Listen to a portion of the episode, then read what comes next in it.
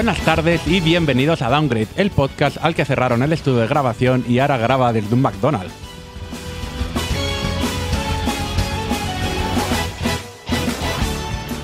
En el episodio de hoy, el número 11 del año, 11 de noviembre, esto ya lo hemos discutido, el 11. 11, mejor 11. Me gusta más. 11. Vamos a hablar, a ver, no ha habido grandes noticias este mes, pero tenemos las noticias no que necesitamos, sino que merecemos en este programa, desde luego. Y para desarrollar este programa contamos con la gente excepcional de Empiezo por mi izquierda, César, ¿qué tal? Hola, muy buenas tardes. ¿Qué tal? ¿Qué has comido? ¿Qué, qué he comido? Pues he comido una hamburguesa de tortilla con huevo frito. Hostia, de puta madre. Tengo que decir que en el programa anterior te lo pregunté y dije, no me gusta nada, ya me gusta preguntártelo. No sé, o sea, ya, ya, ya Ya he se- caído. se echa de menos, he ¿no? vencido. Ya está. Y si no, te quedas con la duda de... Claro. Me ha convencido. Mola. Bueno, César, ¿no? ¿qué has comido? Ve a mi derecha, ¿qué tal? Muy bien. Muy bien, aquí andamos. Con muchas ganitas. Más a su derecha, Miguel. ¿Qué tal? Yo estoy más a la derecha. Normalmente es otra persona que está más a la derecha. Aunque él diga que está a la izquierda. que él diga que no. Al final es esa izquierda autoritaria Que se da la vuelta la y izquierda eso es. Vale, y qué alegría, después de muchos años, tenemos con nosotros que ha vuelto David. ¿Qué tal estás, hombre? Muy bien, muy bien. De vuelta por España y para quedarme esta vez. Así que encantado de veros a todos, encantado de volver al programa. A la España buena, a la España original. Sí, sí, claro, me vuelvo a Asturias, pero seguro que para Downgrade bajaré alguna vez. Lo tendréis aquí en el programa. De puta madre.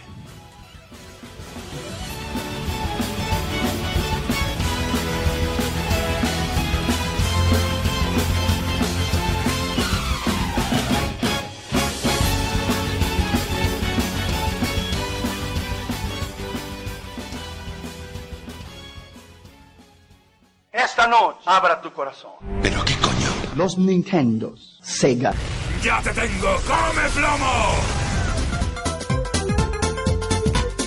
Estás escuchando Downgrade, el podcast de videojuegos hecho por gente mayor que se emocionan como niños.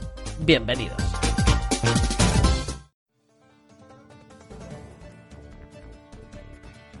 Noticias.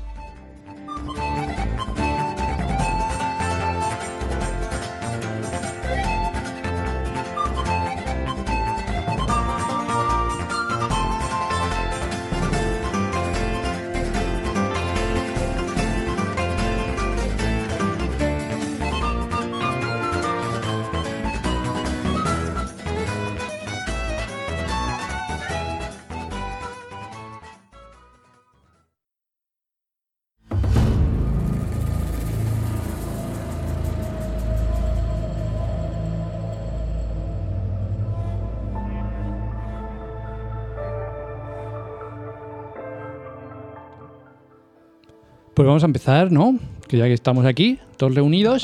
Ah, pero la- que hay que hablar, hemos venido a eso. Hemos venido solo para presentar a David y ya nos vamos. Claro, yo no sé qué estamos haciendo aquí. A ver, más notición que es en el programa. Claro, la verdad es que o sea- todo se queda ya ahora... Claro. Todas las demás noticias van a ser basurilla. Pues empezamos con unas basurillas. Eh, Ya hemos empezado con las basurillas. ¿Ah, sí? Nos presentamos a David. Lo siento, lo siento. ¿Que mm, ya tenéis todos Play 5 o qué? Porque han salido un mogollón de packs. El, el que no ¿Eh? la tiene es porque no quiere. El que, claro. Ojo, No. eh, eso es completamente cierto. El que no la tiene es porque no quiere. Porque todos los días a mí me llegan tres mensajes en un grupo de Telegram. Al grupo Sí. de Telegram De que- siempre hay packs. a ver las ailas. Es que yo quiero comprar un coche nuevo y no, no quiero gastar dinero ahora en tonterías. No, pues estás de enhorabuena. Porque hay dos coches que mm, han sacado un pack con PlayStation 5. Un, el Honda es el que la tira integrada, Es demencia. O sea, pero que la tiene incorporada. o sea, incorporada, en plan la pantalla de Tesla que es enorme, pues Mm. este Honda tiene una Play 5 dentro. Pero es un Honda grande. Es un Honda con Ryu, con Chun-Li y todos caben en el coche dentro. Y puedes mover el volante para jugar a juegos de conducción, Será además. un puntazo. Joder. oh, ¿Te imaginas que funcione cuando esté parado? Mm, eso no, no lo han desvelado, pero estaría guay. Pues eso se une a los packs locos de, de una tele Sony de 3.000 euros y una PlayStation 5. Pues han subido la apuesta y ahora es un coche con una PlayStation 5. Ojo, tengo eh, sincera curiosidad de ver cómo está instalada la Play en el coche. Dentro- Quiere decir que si, para poder sacarla, ¿no? si es una Play tal cual, la que tiene el salón metido Ahí en enchufada. dentro del coche, o O han metido los Eh. circuitos ahí. Si te la puedes llevar luego a casa, eh, bastante bien, pero como te la dejen ahí dentro que no puedas hacer nada, ¿Te que te hayan puesto sin caja. Como los radiocasetes antiguos que vas ahí con, con- con el cacharro ahí, un- una cita pequeña en la Play 5. La, la, la, que ibas. No, pero seguramente esté in- encastrada en, no sé. Pero si fuera extraíble sería mucho mejor. Entonces, sería- es que entonces sí que sería más chungo, porque ya sería un pack de Please. Claro, es que sería maravilloso eso que ha dicho David. ¡Hala! Bueno, demasiado. sería demasiado. Pero bueno, que se están volviendo locos con esto. Y si no tenéis Play, ¿por qué no queréis? Bueno, más cómodo que tener que meter el coche en el salón para conectar la Play. Yo lo Tirar- veo. Tiras tira- un cable. y, Tirar un listo. HDMI largo desde el garaje hasta tu casa. ¿El Bluetooth cuánto alcance tiene? ¿15 metros? Menos. ¿Menos? ¿No? Mm, No, yo, yo sé que lo he estudiado, pero bueno, yo me acuerdo. Del eso- bolsillo a la oreja, y gracias. un poco. ¿Qué va? Si yo me iba con el mando No, de la a Play... veces, o sea, 4 o 5 metros sí. Sí. lo cumple. 15 Y- metros. y más. 15 metros es mucho mejor. 15, 15 no. No me quiero meter ahí dentro. No, pero 4 o Bueno. 5 yo creo que sí, ¿no? A ver, cuando tienes un altavoz de estos con Bluetooth, Sí, te llega. A 5 metros te puedes. Hmm. no sé qué. Probaremos en el parque luego de botellón. Ton- Tonterías al Oye, margen es- eso puede estar bien, no lo había pensado. Modo botellón play, lo dejas ahí abarcado. Hostia, en el garaje del Fabric, en el parking Toma del Fabric, ya. con una Play 5 en el garaje. Buah. Eso lo peta. Eh, puede parecer un poco, no sé. A ver, a mí me parece oportunista, de- desde luego. No, no, no me parece que tenga sentido. eh, para cuando salga ese coche, o dos años después, vas a poder jugar con el móvil, con juegos por streaming, y eso La tiene nube. mucho más sentido. Juegas donde quieras. Y si puedes aprovechar la pantalla del coche, pues mejor, pero. A no ser que te dejen usar el volante. si bien Pero Que el volante, que el volante, que el volante del coche tenga los manditos, el círculo. No, pero eso. ¿sabes? el acelerador, el freno, todo, Todo, la, todo, la todo. palanca de cambios, todo. No, pero tú imagínate que vas por la calle, ves el, ves el coche y ves el volante con los mandos de En vez de un volante tiene un mando de Play ahí. Select Start. Para girar, conducir con el mando. Al revés. Triángulo, círculo, cuadrado. No, no estaría tan mal, ¿eh? Yo lo veo. Yo también. De hecho, voy a vender mi casa para comprar ese coche. bueno, pues además de este pues, maravilloso pack, eh, según The Leak, dicen que ya van a empezar la producción de la nueva del nuevo modelo más pequeñito, más slim de la Play 5 para poder meterlo en el coche. para poder meterlo en el coche, es el Hombre, mismo. si fuera un monovolumen, pues la grande, pero para un coche pequeño. Hombre, pues claro. mejor un O- rediseño. Y esto el futuro, imagínate, la PlayStation 5 en una moto o algo así, vas conduciendo y el de atrás. Claro. Uf. Tú piensas ya sin disco, sin nada, todo ahí a través de la nube, maravilloso. Mm, Pues para este nuevo rediseño dicen que no va a tener lector, que quieren hacer la transición dulce Oh, a la digital y que de todas formas venderán un lector aparte en plan Mega CD, Enchufable. pero para la Mega PlayStation 5. Aquí, Para la Mega PlayStation. Bueno, Vamos, muchos coches no tienen lector de CDs. El mío no tiene, el tuyo tampoco. no. El mío es de nuestro sí, 2006, porque así de- que sí. de- De hecho, en la PC Master Race hace que las torres vienen en CD o Blu-ray. Claro. Un montón, ¿sí? Años, años, años. Mm. Ujú. Eso se está perdiendo ya. Aquí, ojo, a- me- per- perdón, ¿eh? Sí, sí. Es que cuando haciendo el guion me- dije, esto quiero, creo que se puede hablar. El hecho de que Sony, Microsoft tengan sistemas cerrados y quiten modelos físicos, ahora dicen que van a meter un lector externo de CD. Bueno, habrá que ver en el futuro.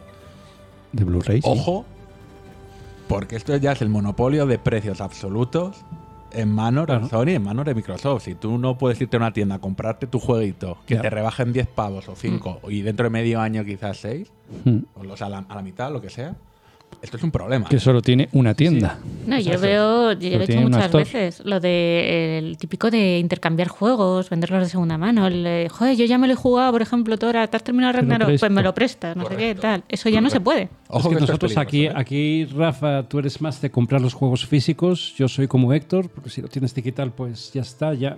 Pero es curioso que lo hago en consola, ¿eh? En- por supuesto en, Steam. todo En Steam, Steam no. y Es vamos, todo puto Steam. rey. Sí, pero en- o sea, en PC tiene la opción de varias tiendas. Claro. Eliges Pero- Steam pero porque bueno, es más fácil, más tal. Ni, ni siquiera es una opción, ya nos las han metido ahí por la garganta. Claro, es 40 tiendas. Pero a lo que iba es que, aunque yo soy más de juegos digitales, eh, eh, y aunque creo que el, el que las consolas no tengan lector CD es una ventaja para nosotros, es un poquito más barata. Y, y, bueno, no quiero tener la casa llena de juegos.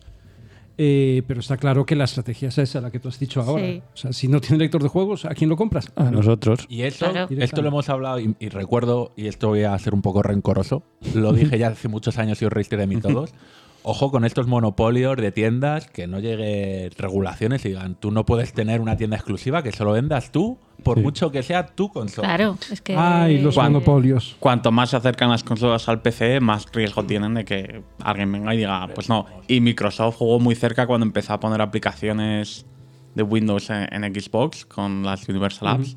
Se empezó a acercar más y más a. Este es un ordenador que tira juegos Y ya está. y que te lo empiezan a bloquear. Eso es. Así que ojo ahí, ¿eh? Pues atentos. atentos.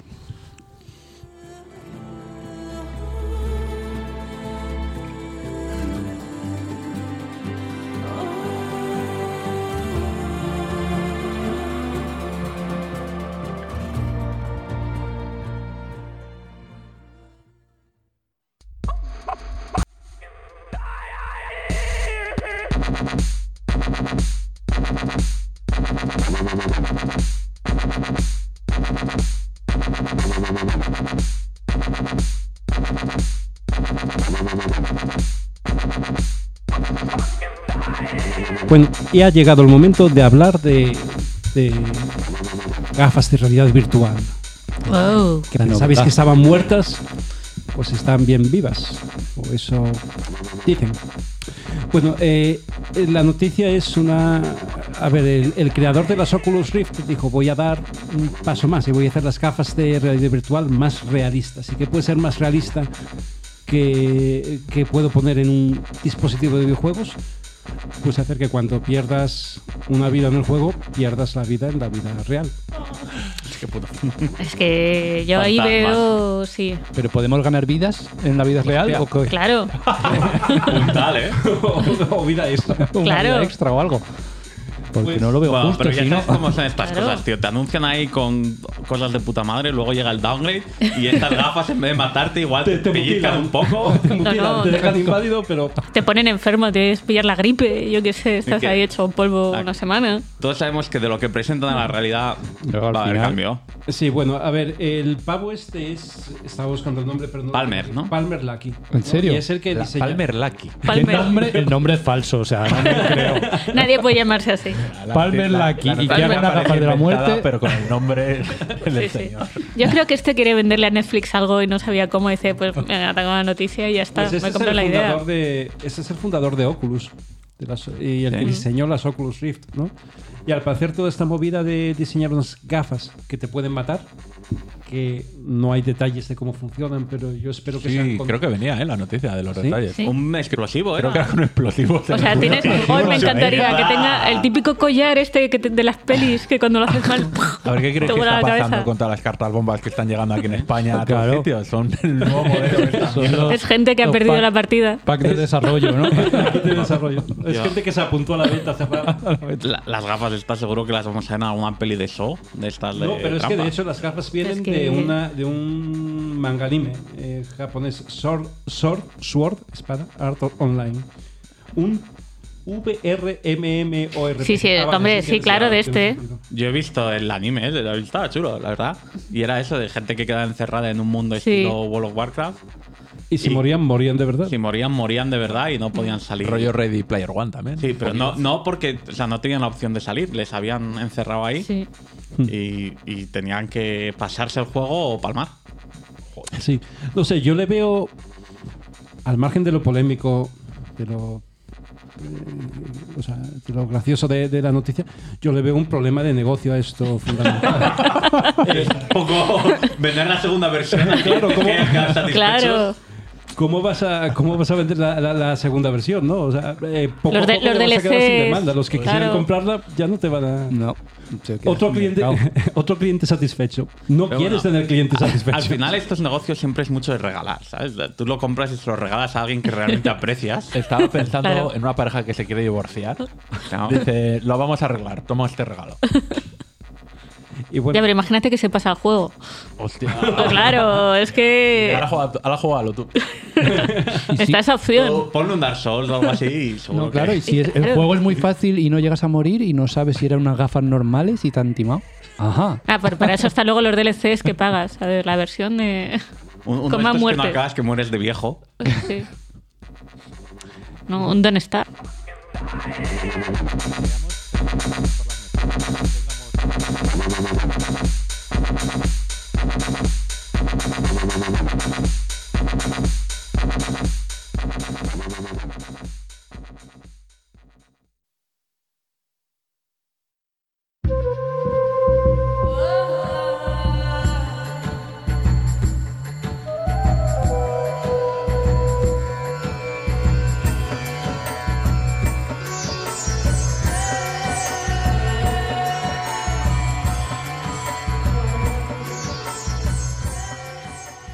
En el mundo de los videojuegos hay sagas que han marcado historia. Tenemos nuestro Mario, nuestro Zelda, el Final Fantasy, pero hay una saga de videojuegos que realmente ha hecho historia, ha inspirado muchos juegos después, ha sido crítico en la aparición de algunos de los títulos más conocidos a día de hoy y uno que ha logrado el éxito tanto allá por el principio de los 80-90 como más tarde hacia final de la saga de los 2000, que es el Prince of Persia.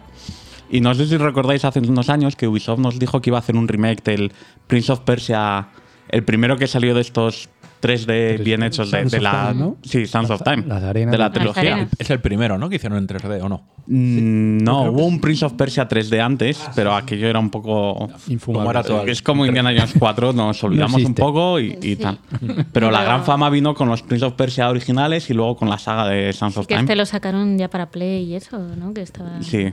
Yo, ah, la verdad es que a mí ese juego me encantó, me lo pasé genial. Estaba muy bien. Y son Está los juegos guay. que luego crearon la base para lo que se convirtió Assassin's Creed. Eh, fue el mismo equipo y mucho de la. Ah, no sabía que fue el mismo equipo. Sí, sí, en Ubi Monreal, creo que fue. quien empezó.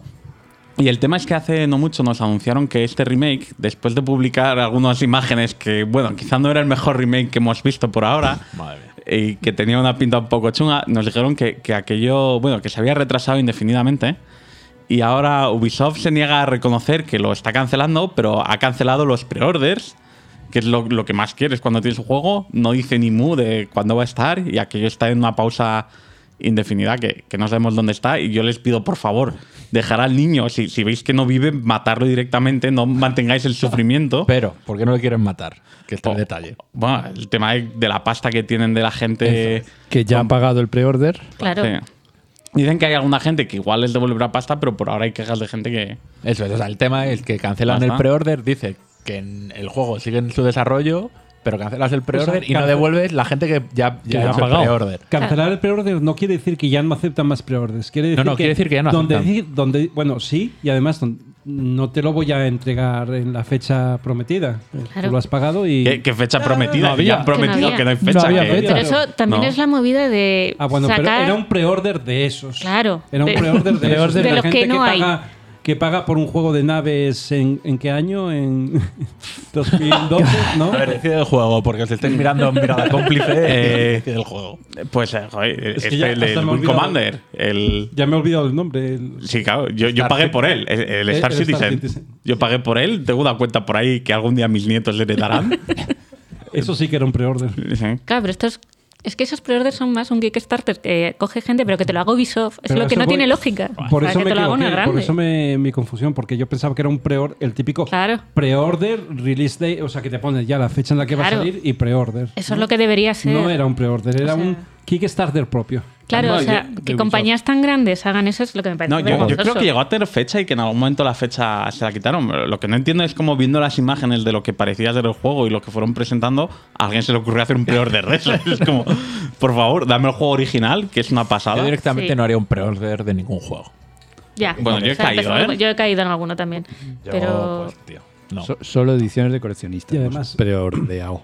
De este juego en concreto, mm, vamos, por muy fan que seas de la saga, no sé tampoco.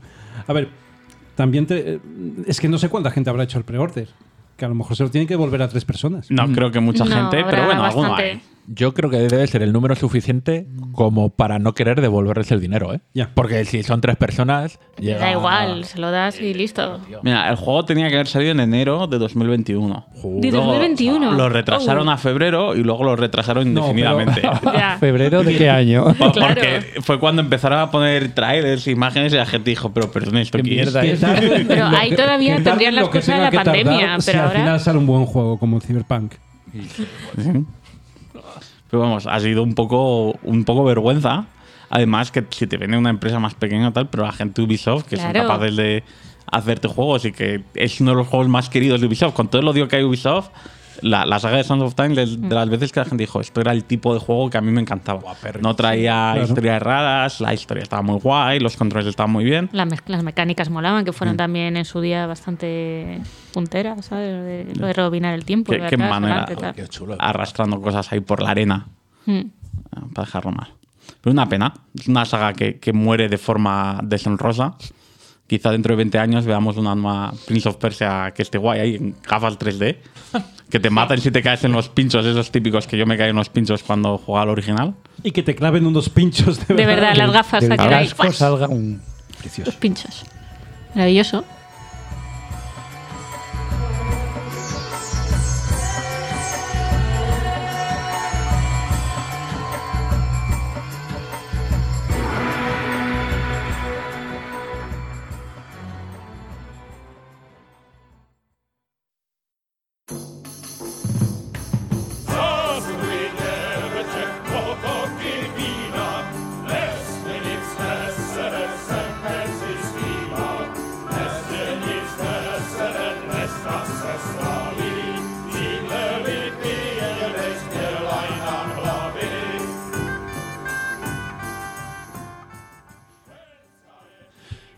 Vamos a hablar de una noticia que, en mi opinión, para el tiempo en el que vivimos, ha tenido muy poco impacto. Porque son estas cosas que. Y, y ahora vamos a hacer una comparación de qué pasó. Y es que desde el estudio, el productor de Final Fantasy XVI Ole. ha- se ha referido a la falta de diversidad étnica en los trailers que ha mostrado del juego, diciendo es que quieren hacer un juego realista, estoy poniendo comillas, Claro, es un Final Fantasy. basado en la historia medieval europea y entonces aquí pues no puede haber ni negros, ni chinos, ni latinos, que es algo, y, y por eso me sorprende que haya tenido muy poco revuelo que le pasó al Kingdom Come Deliverance, que fue exactamente lo mismo diciendo La que este misma juego se excusa, sí. desarrolla, creo que era en Bohemia, ¿no? En un pueblecito muy pequeño de Bohemia, entonces pues africanos aquí no hay.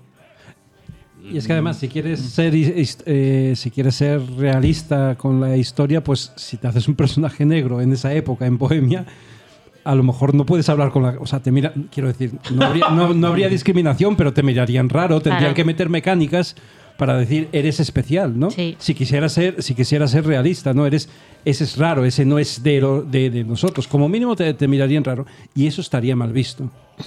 Entonces, eh, no digo, no digo que no haya. O sea, yo personalmente no digo que. Por ejemplo, en, en la película, en la serie del Señor de los Anillos. Estoy viendo, perdona César, estoy viendo cómo intenta sortear minas para No, no, no, no, eh, lo, que, lo, lo que digo es totalmente sincero. En la serie del, del Señor de los Anillos, yo no me di cuenta de que, sinceramente, no, no es que no me diera cuenta, es que no me importó. Yo veía la serie, veía un elfo negro y, Y no y, pasa y soy friki del Señor de los Anillos. ¿eh? Me, me- me he leído el Silmarillo muchas veces.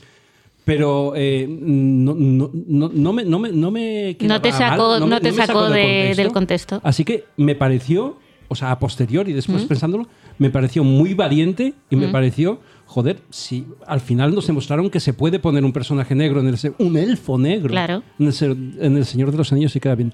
Hay otros contextos en los que no. A mí si me ponen una película de nazis, si me ponen eh, una división que son todos soldados negros. eh, Nazis, pues, o, como que o- no. o un Hitler negro, ya, ya la película va a quedar, va a ser otro tipo de película. Una Ana Bolena negra.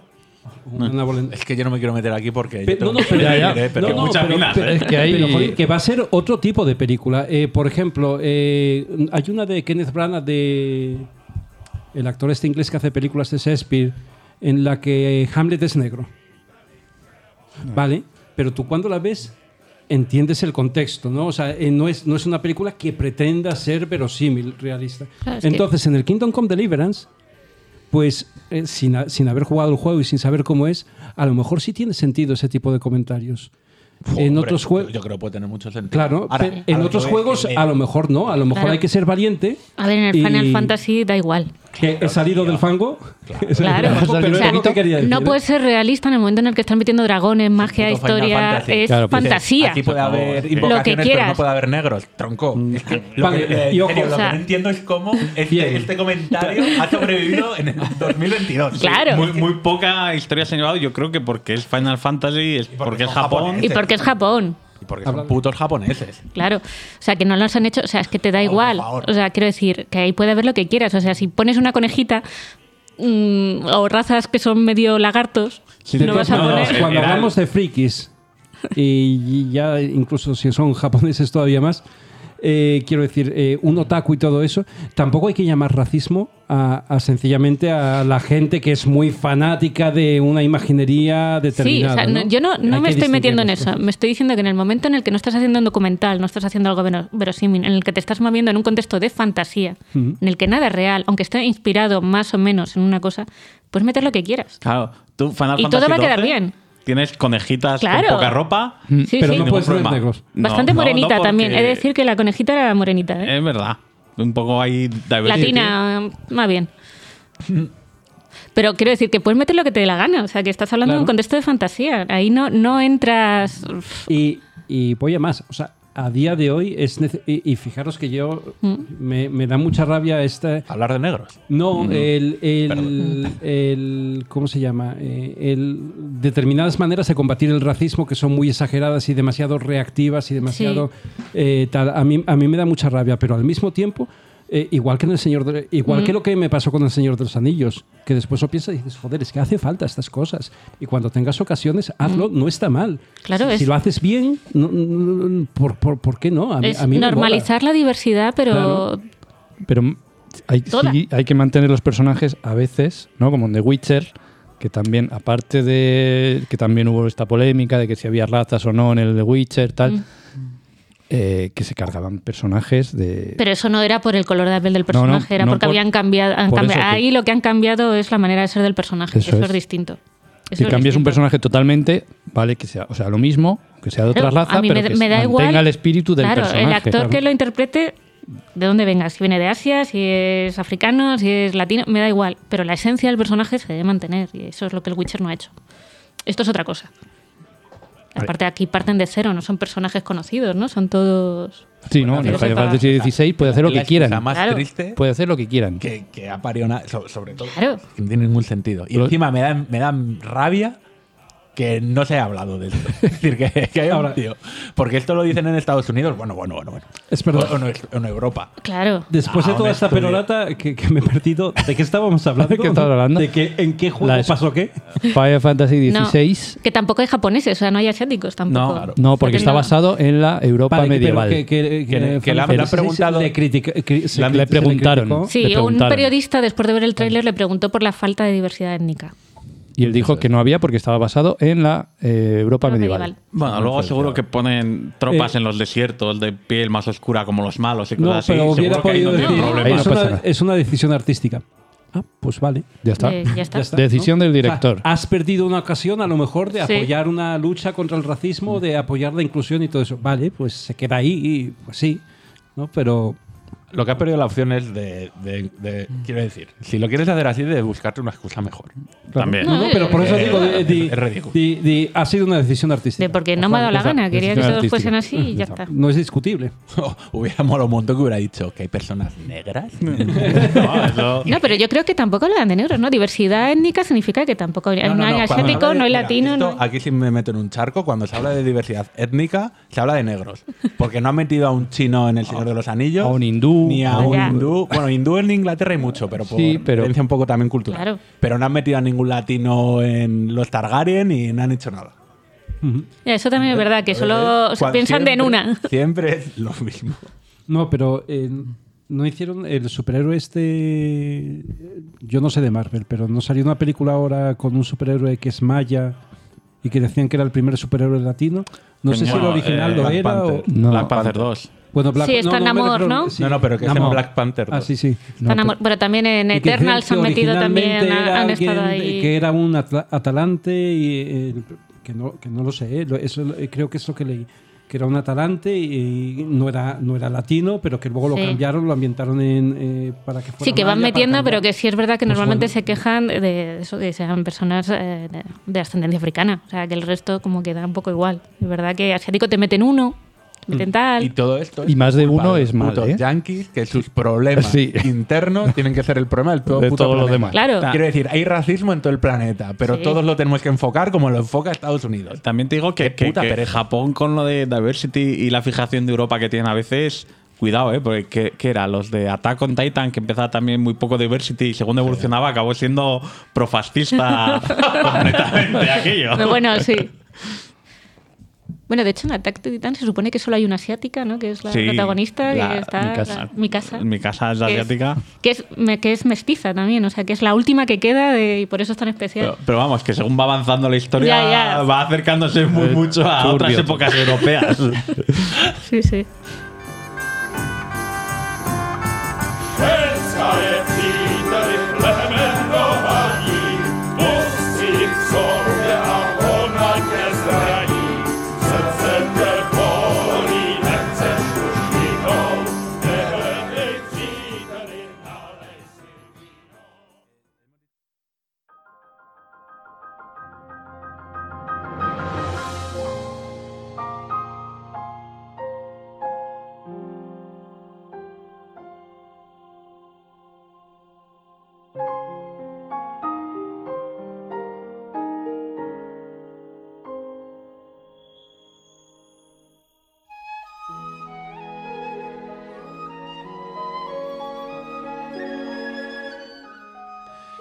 Esta semana son los Game Awards, el evento del Doritos.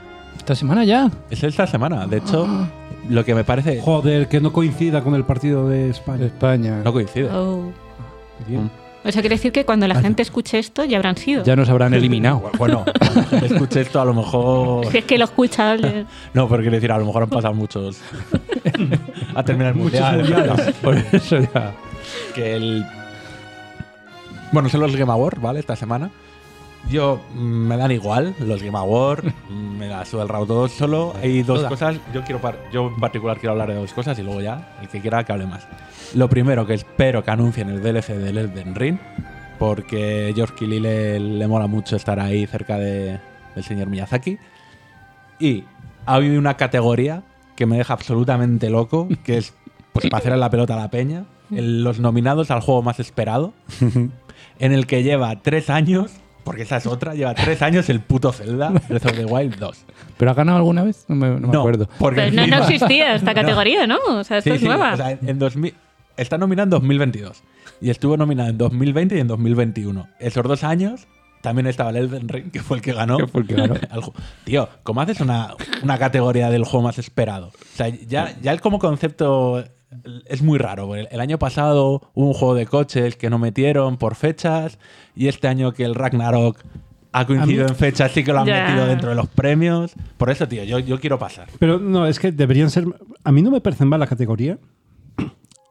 Eh, Pero y, que- y creo que se puede arreglar muy fácilmente. O sea, un, un- para que un juego sea analizado un año, tiene que, tiene que haber nacido, eh, nacido sí. Sí. Salido entre enero y diciembre de ese año, entre la- las fechas y tal. Lo que me parece absurdo es, y siento volver al mismo tema, eh, el Cyberpunk, que, que- que le dieron eh, los premios antes de que saliera el juego. de que saliera. Y luego salió una mierda de juego. Claro, es- eso que pasa con varios juegos. O sea, yo espero que. si Que le, me- que le había que dar, eh, pues a lo mejor si hubiera una categoría de juego más esperado, se podría Claro, poner, o mejor eh, campaña bien, igual, o mejor. algo así, ¿sabes? Eh, es, si los metes aquí, quítalos de otras, de otras categorías. Cuando, miras, pero luego sea estricto con, con los juegos que entran ese año. cuando miras premios y cosas similares, hay, hay dos épocas claras en, en la evolución de un premio que llega a ser algo como los Oscar o similar, que es al principio no das premios tanto con el lograr dar algo positivo para el juego, sino que el hecho de darle un premio al juego lo haces para intentar dar relevancia a tus propios premios. Y ahí ocurren cosas como saltarme las normas para asegurar que logro dar un premio a juegos que realmente quiero poner arriba. Luego, según se va estableciendo en la industria y vas logrando más nivel, empiezas ya a permitirte decir, mira, entrego los premios únicamente a quien sea, porque el hecho de recibir el premio ya es algo positivo, ¿no?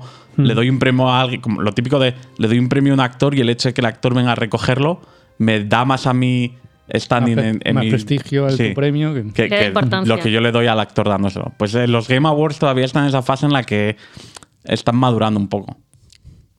Has dejado roto, David. Es que siempre vienes con el comentario que lo deja todo solucionado. que está- Claro, pero que reírme de la peña. ya aún así, o sea, es que hay categorías y hay nominaciones que me parecen muy ridículas. Bueno, el hype- Estados Unidos. Hombre, el, el- el mayor hype, porque yo el hype no lo veo necesariamente como algo bueno en un juego. es- No. No. Pero, y que solo podías estar una vez por juego. O sea, ya estás esperándolo. Al año que viene ya no puedes nominarte. Claro. Y imagínate. Duke Nukem Forever, si hubiera Claro. yo ahí una década. Half-Life 3. A mí lo que me dan ganas es de llegarte a, a coger en el Unity un motor, de hacer, usar los, eh, los assets predeterminados que tienen, ¿no? Como todos estos juegos NFT que Sí. salieron, que salía el Willy Rex. Dios mío, la evolución del mundo. Y decían de que, que esto es la demo. De, lo- los juegos triple A que salen en el mundo de las criptomonedas, que dicen Claro. gráficos triple A y Claro, demás. entonces lo que me dan ganas es de que lo hagamos nosotros. Da, downgrade del videojuego, tío, que nos nominen todo el año. Nos flipamos aquí, prometemos, hacemos un Peter Moliné. nos flipamos, decimos que nuestro juego va a ser la hostia y, Y- que está, está nominados toda la vida. Cobramos preorders. Sí. Además, luego del juego final a lo que presentamos, podemos Pues bajar la calidad todo lo que que queramos. Es decir, no, no es un bug, es una feature, Eso parte sí. del programa. Decisión artística. Y es que yo no sé, o sea, yo es que nominar juego del año el del gato, como que no lo veo. Es, existiendo la categoría de mejor juego indie y ese tipo de cosas. Ya. ¿Cuál- o sea, eh, sal- saliendo juego los juegos que- ¿cuántos que ha habido? juegos hay nominados? Eh, Hay cinco uno, más o menos, ¿no? Seis. cinco, seis. Seis. ¿Y cuáles son? Ya, ya, que estamos solo, solo Eh, Por informar un poco, venga, Eh, va. A Plague Tale Requiem, el Elden Ring, el God of War, el Horizon, el Stray y el Xenoblade. O sea, me sobra el del gato y a lo mejor metería... O sea, es que no puede competir con esos. O sea, es que está en otra categoría Claro, distinta. claro, totalmente. Y el Playtale Requiem, Yo es que no lo he jugado, pero sí que hay- conozco a gente que lo ha jugado y que les ha flipado. O sea, si eres de verdad de los que les gusta eso, puede estar, puede competir con Es los un estudio no muy ¿Te grande, los las de Tale. Lo que No, pasa es si, que si no digo que no tenga mérito, pero a mí me aburrió el primero, Mm. el segundo lo empecé y también me aburrió. Y eso que gráficamente es muy potente, la historia está Por- chula, pero... Pero sí veo que reúne unas características que le pueden hacer competir ahí. Pues El del gato es que no es casi ni juego. O sea, y yo lo he jugado y me ha gustado y, lo, y hemos hablado aquí de él y tal, pero no creo que tenga que estar ahí. o Bueno, sea. el, el Stray es, por enlazar noticias, joder, es que lo voy a decir, voy a recular. Voy a decir, enlazando noticias anteriores, el Stray es la diversidad, es el cupo de diversidad. Claro. Yo iba a- lo iba a decir de otra forma y me he corregido. Cupo Pero indie. quiero decir, El- el- ya tienes una categoría de indie. Si este año no ha habido un indie lo suficientemente bueno como, pas- juegos revelación como pasó con el Hades, que el Hades sí merecía estar Buah, en es juego del año. el Hades estaba juego del año, claro. Claro, No ese sí lo merece. Pues lo pones, pero si no hay, no metas uno ahí en calzador, habiendo otras categorías. Pero yo por eso decía Claro. al principio, me dan igual los premios. Ya. Es que no me pueden importar. Ya. A mí lo que me importa es, porque encima esto de juego del año, esto es una empresa que hace sus juegos del año. Que juegos Claro. acordados que hay dos. Claro, claro. Es que da igual. Sí, sí, sí. Da igual. Por, por no hablar que ahora, si tú, imagínate que eres un nominado a juego indie del año, Nosotros hacemos los juegos del año. cuando, cuando tienes al Stray en la categoría, dice, vamos, está claro que la de mejor juego indie la ganará el Stray. Claro. Eh, Sí, está imagínate Bueno, está el las- Cult of the Lamp, ¿eh? que yo he de decir que me parece mejor juego. Mi Pero- voto va al pero Cult of te- the Es Lamp. verdad lo que dice David. Si el Stray no gana el, Claro. el juego indie del año, estando entre los juegos, Claro. es rarísimo. Es que ya me. Por eso digo que no, no, no tiene que que no. O sea, mejor adaptación de un videojuego este año porque ha habido series. Pero a lo mejor el año que viene. Si es verdad que cuando. El Esto Super es como- Mario, cuando Claro, a Mario el año que solo. viene, por ahora solo compite Super Mario. Claro. Es, es verdad este que año. cuando los conjuntos no son excluyentes, tienes que ser coherente. Quiere decir, Claro. si Elden Ring, o perdón, Horizon y God of Sí. War, que pueden son el, el O mismo sea, tipo de a mí me da mucha pena ver Horizon, que siempre le pasa lo mismo. O sea, Ya. que Sony ahí lo hace mal. No puedes sacarlo a la vez. aún así, es un poco victoria de Sony meter Hombre, ahí sí. esos exclusivos, ¿eh? sí, Bueno, sí, sí. A, lo, a lo que iba, que entre los dos, el que gane, imagínate, si uno de los dos gana el juego del año, luego si en otra categoría compiten también, tienen que ganar siempre el mismo, ¿no? Que Bueno. no puede ganar. El juego del año es el Horizon, pero el mejor juego de acción no es el Horizon, es el No, Ragnarok. pero puede ganar mejor Porque banda hay- pero sonora tiene- o sí, mejor, mejor dirección actuación, artística, No, o pero mejor. digo- Mejor digo- música, sí. Digo en tipo de En su premios. categoría. En claro. su categoría. Digo es que hay juegos que es mejor Claro. RPG. O sea, aparte de música, que es, por supuesto puede ganar uno Sí, u otro, sí, sí. porque uno puede ser puntualmente mejor que otro. Si tienes un juego del año, pero tienes juego de acción del año, o juego de RPG del año, o juego de coches del año, Y no están ahí. Ah, ahí tiene que Sí, ser sí, todo hay categorías coherente. que, es, que, que tienes un poco de margen, pero juego indie y No juego sé. del año. Claro. Y por ejemplo- porque de acción puedes decir, son dos juegos de acción, pero este lo considero mejor porque tiene Claro. otros elementos que no son acción Por ejemplo, vosotros. que lo elevan. ¿El Elden Ring de verdad lo meteríais en RPG? Para competir con los juegos que hay ahí de RPG. es que no sé qué más juegos hay. O sea, está el Life Alive, el Pokémon, el Triangle Strategy este- y el Xenoblade, que son auténticos RPGs. Claro. De toda la vida, algunos por turnos incluso. ¿Y vas a meter ahí el Elden Ring? Bueno, algunos, entre el triangle, el Pokémon. Claro. Tienes a- por turnos la patada, lo que Pues es, quieras. verdad, es que el Xenoblade no he jugado, pero los otros, que son todos No, RPG digo, a, mí personalmente me dan igual. Yo voy a ver el- la gala. Bueno, no la, no Yo no la voy a ver. Voy a seguir la gala. Para cotillear los vestidos que se Yo qué ponen. sé. Eso. No. O que, que el Los Tunic anuncios. esté en acción y aventura. Para ver a Kojima. Es como, es Mira, que que... el Tunic este. Pero yo un fan aquí. lo metería en, eh, en arte, o sea, en dirección artística. Bueno, Es- va, me puede sí, pegar. Puede ser. Te, te lo puedo conceder. Ahí no no lo he voy a- jugado, pero me fío de- del criterio de Rafa Ahí no voy a sobre el decir Tunic. nada. O sea, yo, yo sí lo he jugado y... Yo dudo, eh, mi criterio, porque hay tanta gente que habla O sea, bien de él que digo, que a mí me yo hay gusta, algo que me he perdido, pero bueno. Pero no me parece que sea un juego para estar nominado entre todos los que, que además que este año sido un buen, juego de buen año acción de y juegos. aventura, Tony. Tunic. Bueno, a ver, por aventurilla, o sea, bueno, es, No, es que no- tampoco es una aventura como tal. no sé, sí, habiendo es que otros. No quiero volver porque ya rajamos. Sí, Claro. ya le dimos quiero decir, que si hubiese sido un año vacío Sí. de cosas. Es que me, me parece todo muy. ah, no sé, no, no lo encuentro. Muy Bueno, metido pero con lo veremos y estaremos ahí. Van Yo a por presentar cositas. que pueda haber, ¿eh? Claro, van a presentar cositas, eh, lo que tú comentabas antes. eh, Ojalá, no, de- ojalá de- presenten. ¿Sabes lo que me da Pero han miedo? dicho que sí, que hay cosas. No, no hay nada. muchos rumores, no hay mucha gente, insiders, cuentas de Twitter y dicho- tal, calentando el ambiente. Ni, ni Kili. No hay nadie. Entonces a mí eso oh, o lo están tapando muy bien, lo están gestionando todo muy bien para llegar con sorpresas, o, o va a ser un mierdote a nivel anuncio. Y si es un mierdote a nivel- a nivel anuncio, la gala ya, eh, bueno, o sea, que se la metan por el ojal. Lo comentaba antes, me hizo gracia que hoy cuando entré en la aplicación del Game Pass, tiene una sección para jugar a los nominados a Sí. los Game Awards. Y tiene 16 juegos nominados al Sí. Game Awards dentro del Pass. Claro. Que a lo tonto. Yo creo que los. in- ¿eh? Bueno, Muy- quitando muy el importante. Stray, que es, eh, que es solo para Play, tiene todos los. Bueno, y el indies. Horizon, y el God of War. Hablo de los indies. Ah, de los De la, por ejemplo, de la parte de indies me parece que están todos. Ah, vale. Citizen Sleeper, que me llamó mucho la Ah. atención, quiero probarlo. El Dune Spice Wars Mm. está nominado, Sí. Pero sí, todavía En no estrategia. En Ya, pero RTS, nuevamente creo. estamos. Lo que hay es una preview, va a salir el año que viene. Claro, ya estamos Es en eso estamos de en darle misma de- premios a Es juegos que, que no están hechos. Como Dune ha tenido éxito en, la estra- película. pues- Estrategia y simulación no tienen tantos, es un género que tiene muchos fans, yo, yo me incluyo, pero bueno, si no te salen juegos con bastante nombre que se reconozcan fuera, Estáis jugando todos al mismo juego, siempre en estrategia. ¿Cuál? O a los dos mismos, vaya. Joder, por el total del año, Ah. el, Total War del año, el Civilization. Civilization y... Bueno, toda la lista de mis juegos, la mayoría son de jueguitos de estrategia. Pues nada, veremos.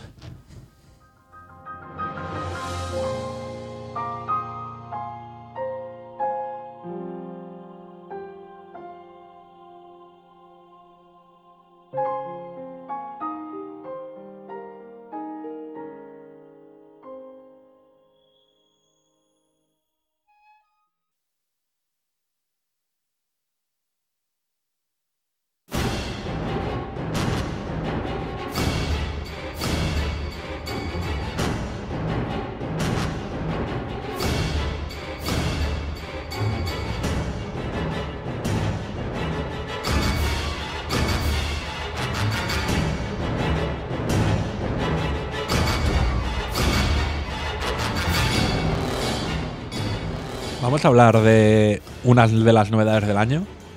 Que por cierto se habrá quedado fuera de los Game Awards seguro, porque se publicó ayer 2 de diciembre. Callisto Protocol. Calisto. Veníamos a hablar de una movida en particular, pero ahora se puede hablar varias cosas porque el juego ha salido muy bien, parece ser en Play 5. ha salido un poco peor en Xbox. Bueno, y cuando digo que ha salido es que por algún motivo no tienen el ray tracing activado. Que eso no es salir peor, eso es que alguien tendrá que dar explicaciones de por qué sí o por qué no. Alguien se le olvida darle al botón, ¿no? De Claro. Pues, pues es que seguramente habrá un fichero .cfg que no lo han que subido. tendrá un flag que diga no. Sí, sí. Y esa es toda la movida, pero bueno. Pero donde parece ser que ha sido un desastre es en PC. Eh, están las críticas de Steam calientes de la hostia. O sea, donde mejor no- debería ir. El juego no funciona. Y no, No va. O sea, en, que, en un que en un ordenador con un procesador de última generación, con una 4080, va mal. Y además, da- hemos Va visto, mal porque va inestable. porque- Sí, sí, hemos sí, visto detalles, no. ¿no, César? Los comentábamos antes fuera de. Sí, bueno, por una parte es la incompatibilidad con, con RTX, que eso es bueno a nivel gráfico, y luego leía Que había cosas que no tenía compiladas, las te- Ah, precompiladas. bueno, sí, que no tienen precompilados los Algunos shaders. shaders, sí. Que en Claro. algunos juegos, como en el es clásico de cuando jugábamos al Call of Duty, ¿no? Que cuando jugábamos precompilando los shaders, porque cada vez que cambiaba una nueva versión del juego, un driver de la tarjeta gráfica, tenía que precompilarlos para no hacerlo luego cuando estaba en el juego, ¿no? Y que afectara. Pues eso no lo han activado, no se sabe Es muy bien por qué. Al hacerlo en el juego, el tema es que, claro, el juego da tirones de repente. Porque Sí, lo- Muy bien. Porque que, que tarda más en arrancar la primera vez o cuando hay una actualización, vale, pero luego te va bien el juego. Y lo otro que el rendimiento mononúcleo del juego es terrible. Bueno, más bien, que no aprovecha todos los cores de- del, del ordenador. Entonces, entonces los procesadores modernos que tienen muchos cores, aunque vayan un poquito más lentos, pues puedes tener un procesador con 32 cores que el juego te va a ir mal. Es que no, y no. estamos en 2020, bueno, 22, 23. Cuando 23 escuchéis ya. esto, vete a saber. Claro. Claro, ¿Queréis hablar de discriminación? Pues los jugadores de PC que nos tratan ahí un poco como la basurilla. Joder, me estoy acordando de un, me- bueno, un- sí, un meme que pasé de la Master Race en, por el grupo, no se puede decir en alto. el, hace mucho tiempo, ¿eh? no, no, no es, no es de ahora. El, eh, bueno, esta es una de las cosas que, bueno, ha sido novedad porque el juego salió ayer. Y ya ha salido mal. Es que desgraciadamente pasa mucho eso ya. Bueno, O sea, lo de que, Sí, que si queréis hablamos un poco de eso, de los juegos que salen mal, o tío. sea, es que ya ni parche Pero de día mal, uno mal, ni mal. nada. O sea, es que son todos. Que da igual Cyberpunk, Pokémon, Calisto. Es que ya n- que da lo mismo, que da igual. Yo creo que no fue el GTA V el que cuando salió también iba muy justillo en PC de optimización. Ahora ya irá a lo más fino del mundo. Claro, hombre, ahora ya después de. Que, que tiene 5 años, 10. ¿Cuántos? Ya toda la vida. Cinco, tiene mucho. Cinco. GTA Sí, sí. tiene dos generaciones. Da- dale un par de años y te bebe alcohol. consola. Claro. Sí, sí. Claro, claro. Pero yo no recuerdo. Bueno, nosotros lo hemos jugado Hace en Play. cinco años este programa ya se estaba grabando y ya estaba el GTA. Ya estaba Hombre. de Play 3. Pero esa- Mogollón. sí, en Play 3. En Play 3. ¿no? En Play No, 3. es que en, en cuanto os diga cuando salió os vais a sentir viejos. Claro, pues yo ya me siento viejo. Ya. O sea que. O sea, yo. mm, Claro, para PC no sé. Ahí no, no estoy. Es terrible. Pero sí que lo normal es que esté menos optimizado para otras cosas y que en un PC de la NASA funcione. Bueno, depende. Claro. ¿eh? Por ejemplo, Pero, le pasa joder. mucho a From también. From desarrolla sus juegos en máquinas de Play, de Mm. Sony. Entonces siempre funcionan mejor. Entonces tiene sentido que en, que en Play 5 funcione un poco mejor. Ahora, hay que tener cuidado con cómo hacer las cosas. Pero no fue el Dark Souls el que vino luego este tío G2ato que, que en una tarde arregló el juego. sí, sí. No, no, no sé la historia. Pero Eh, bueno, a lo mejor es- esto es parte de las cosas que primero en consolas y luego tres meses después salía en PC. Había muchos juegos que el Sí. lanzamiento en PC era más tarde. A lo mejor es que necesita más tiempo optimizar para todos los PCs, no, No. sé. Es que es más fácil, primero es más fácil optimizar para una consola con una arquitectura, Mm, con unas cerrada. características, que para N mil PCs. Realmente es una tarea complicada, mucho más de lo que nos imaginamos. Lo cual no quita que, que haga- que- que no se pueda hacer un trabajo tan, tan malo. O sea, que no puedes sacar un producto mal, sin finalizar. O sea, es que. Es que me gustaría saber, de verdad, estas son las intras historias que a mí Sí. me gustaría conocer de qué ha pasado. Me gustaría sí, estar sí, en sala de reuniones de- y decir, a ver, ¿qué, qué está pasando? Hay una parte que es pericia. Hay gente, hay estudios que realmente tampoco tienen el conocimiento de desarrollo en PC y acaban haciendo un port como buenamente puedan. Y por cierto, el GTA V tiene casi 10 años ya. 10 ya. Uf, En fin.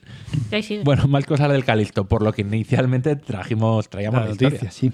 Que de salida ya nos han anunciado una serie de Season Pass, concepto que no entiendo para un juego que no tiene online, y añadidos eh, que hacen más caro el juego, obviamente, porque se compran aparte y que traen cosas como niveles de dificultad extra. Buah. Anima- animaciones nuevas. Una de las cosas, ya lo sabemos todos, lo digo en alto, el Calisto, el estudio es del creador del de, de los Dead Space. De hecho, el juego es un Dead Space 1.5 Tuneado. en un universo paralelo, pero es casi lo mismo, ¿no? Y una de las cosas que molaban un montón realmente eran tú cuando morías o matabas enemigos, la escabechina que se montaba. Estaba guapísimo. Pues hay algunas de, de estas ejecuciones que son de pago. O sea, me parece de verdad. Y además no es, no, no- no el rollo 5 euros el pack, es que me parece que el Season Pass son 30 pavos. Siempre dicen que, que los jugadores de videojuegos son muy intransigentes, una comunidad que, que se calienta mucho por cualquier cambio que hagan en su mundo, pero hay que reconocer que es que intentan colar algunas cosas que es una puñetera vergüenza. Un nivel de dificultad adicional es, Es que media tarde tiene el modo- cambiando un par de parámetros. No sé si ponen el modo difícil y el modo New Game Plus. También. Plus, Sí. plus, plus, dos, tres, sí, pero cuatro, que- más, más. O sea, En que- cuanto te despistas, las compañías de videojuegos te van a intentar colar el mayor timo posible en cualquier Sí. momento. Porque fíjate que este modo de dificultad extra es el modo de muerte permanente, o sea, el más difícil de todos. Que, que sencillo es poner un parámetro de un impacto es muerte. Que sí, que es una tarde de alguien Una tarde, cinco cambiando un par de ficheros. Una tarde lo que le digo yo a mi jefe, Rafa, ¿cuánto tardas en hacer esto? tres días. Mientras le doy al botón. Pues yo no le digo una tarde a mi jefe ni loco. Eso menos de una semana, no te cambio el juego. Vamos, un Nigri y un Plus, yo al jefe le vendo seis meses. Así que igual, Claro. igual viene de ahí el, el que lo tenga que meter como un DLC. Culpa No, no, de pero- los de programadores. Que me da rabia porque estas son las típicas cosas que antes eh, toda la vida se han desbloqueado jugando. Que cada vez que, que- que ya me molestaba que las nuevas skins, desbloquear personajes, todo eso sea a golpe de tarjeta. Pero lo que dices tú, en un juego de historia cerrada, de un solo jugador, Sí, que ya te más, metan tío. estas mierdas. Yo me tuve que meter a investigar un poco más a ver si es que tenía un componente online del que yo no me había enterado. Claro. Y escuché Season Pass y dije, no sé. Yo es que este juego no lo conozco, me ha pillado completamente desconectado la salida. Eh, en mitad de, de mis historias de mudarme. Y, y no Bastantes sé- historias de terror tienes tú ya. como Sí, para- pero claro, claro, yo no tengo ordenador, no, no tengo historia y no estaba mirando juegos nuevos. Pues Mm. para mí era el siguiente que iba a jugar en cuanto termine el Ragnarok. Mi- bueno, mi idea era seguramente esa, pero se han juntado tantas cosas que. O sea, este era uno bastante esperado para la gente que les gusta el género de terror y tal. Pintaba Ah, bien. Bueno, tampoco soy yo muy fan, me da miedico ahí. ¿Has jugado a los Dead Space? No. Pues Pero jugué una vez a un Alien vs Predator cuando era un crío y mis padres estaban fuera de casa y me dio un miedo que dije, yo a esto ya paso de jugar. el Alien vs Predator, el primero. Eh, igual era uno de esos primeros y que ibas andando y nunca veías un alien. Exacto, que en el primer nivel no, no, en el primer nivel no te encuentras con ningún enemigo. Pues yo iba acojonado porque era de Si haces noche. un speedrun del nivel, son 30 segundos ir de un sitio para el otro. Tardabas 15 media hora. o media hora. Acojonado, ahí ¿no? mirando porque, porque cada poco, a lo mejor, no sé, había un ruido en el techo. O se caía un panel. Una tubería Sí. que con humo. Bueno, yo gasté No, balas disparando a, a humos y demás. Y en aquella dije, época no estabas acostumbrado a esas cosas ambientales y todo eso. Madre mía, cuando es que me acuerdo que cuando llegué al final de nivel me di cuenta, si no ha pasado nada. ¿Y por qué está mi corazón así? Yo, yo ya dije, es este bueno, género es para bueno. mí no. Eso es un juego bien hecho. Joder, pues fíjate, yo Sí, te iba a sí. decir que yo los Alien vs Predator no los recuerdo de terror, sino de acción. No, pero ya luego al Des- final del juego yo iba sí, con ¿no? un cuchillo matando 400 aliens. Pero el primer nivel te cagaba de miedo. Además, joder, vamos a hacer un inciso ya que lo hemos hablado. Este juego mola un montón ir primero con un marine. Bueno, no me acuerdo el orden, ¿no? Pero entre marine, depredador y alien. Sí. pues mola un Puedes cambiar. puto puñado, eh. Era buenísimo. Mola un puñado. Eh, pero, y te venía el marine, el predator y el alien. Sin pagar. Sin pagar. Venía todo. Tenías a los tres a la vez. Guau. No, pero imagínate que, que ahora te salen y dicen, bueno, el alien lo controlas, pero para controlar la boca pequeña Necesitas tienes que pagar ahí. Claro. 5 euros. Fíjate, y con el Calisto yo me había calentado más todavía porque pensé que todas estas mierdas eran de día cero o de día uno. Y no, son cosas que irán sacando en el futuro porque ya me estaba dando rabia decir, cabrón, ya tienes hecho esto y me lo quieres vender aparte. La excusa ha sido, no, no, es que tenemos que seguir trabajando en ello porque no está desarrollado. Aún así, espero que nadie lo compre. Sé que no va a pasar. Eso fue la, la polémica en su día de los DLC que venían en Sí. el CD del juego. El- Ahora Nintendo. ha cambiado y han decidido que en el CD no te ponen ni el juego, pero Ya. como se habló ya antes, pues sí. Ahora te viene un papelito con un código. Pero si le das a vuelta al papelito, te viene el código del DLC. y no te lo dicen hasta que pagues por Hostia, sería un punto. El código del DLC. Que lo mires con un espejito.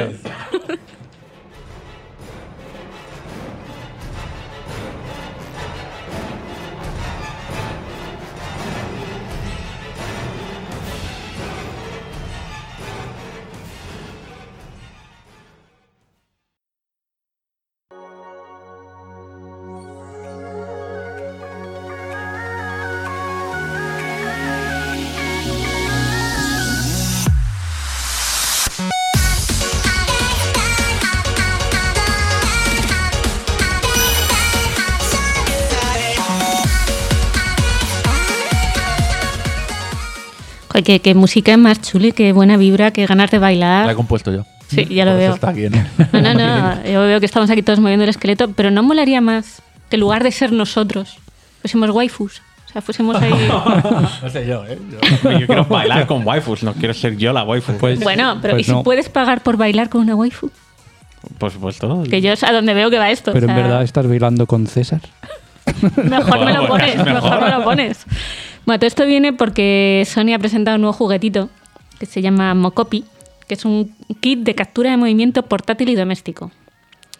A ver, esto habría que ver cómo funciona, porque en el vídeo que han presentado son seis sensores, es eh, cabeza, cuello, caderas, brazos, piernas, lo básico, y se supone que esto ya te hace una captura de movimiento en el que tú, en el mundo virtual, o sea, ya sea a través de un teléfono, un ordenador, una pantalla, se te va a ver como, como un Vas a tener un avatar. Un sí, un avatar pero todo llevado muy al mundo manga. Sí. O sea, no sé hasta qué punto será personalizable, eso todavía no hemos visto nada. El que te presenta en el vídeo es la típica eh, muñequita de anime con faldita de unos 16 años. Sí, porque en Japón eso es Japón. el día a día. Jabón, es el día a día.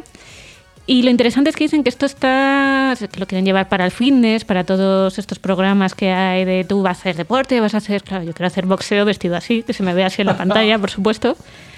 Y lo más interesante es la parte del streamer. Dicen que esto lo están vendiendo para eh, creadores de contenido. Es que, mira, yo cuando vi la noticia eh, dije, así en plan ahí, corporativo. Bueno, eso es lo, eso ya lo hacía el Kinect, ¿no? Sí. Una cámara y ya te detecta. y, mu- Sí. y mucho mejor. Sí, porque te puede esto no- no tiene qué- mucho. Exactamente qué es lo que, qué es lo que mueves, ¿no? Y eh, no, no necesitas un sensor en el codo para que luego uno, un uno en el codo de una muñeca, incluso Claro. te detectaba los dedos. Entonces, eh, ¿qué, qué tontería es esta?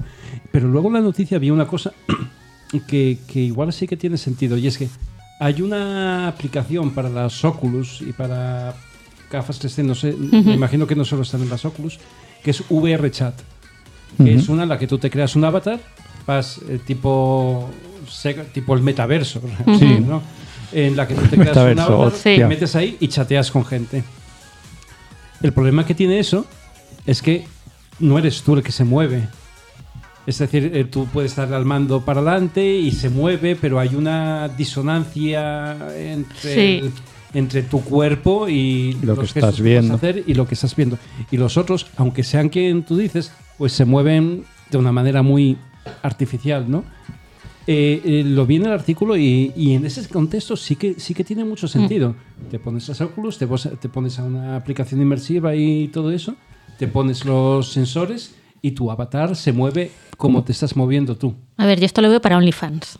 O sea, sinceramente, o sea, esto es así. O sea, si ya te la colaban con los filtros de, De Instagram. eh, los pocos que hay que te cambian la cara y un poquito, imagínate que ya te coja todo el cuerpo. O sea, en, en el, O sea, en que el ya sea el movimiento. 0,3 hay gente haciendo posturas de follar. Sí. O sea, Joder, que ya haya dos muñequitos de estos follando, o Pero sea, ya directamente. En Twitch ya hay streamers que son digitales. Son digitales, sí, sí, sí. Claro Pero esto lo facilita. Esto o es un sea, realmente. Por eso pienso que va a triunfar, porque todas las tecnologías que se han usado para el sexo luego No son lo las sé que. porque en la realidad virtual siempre dijeron que, que aquello iba a funcionar por el sexo y no termina de arrancar. No termina de arrancar, pero será por lo que llegará. O sea, porque- Pero porque a esto para un videojuego. es esto. Claro.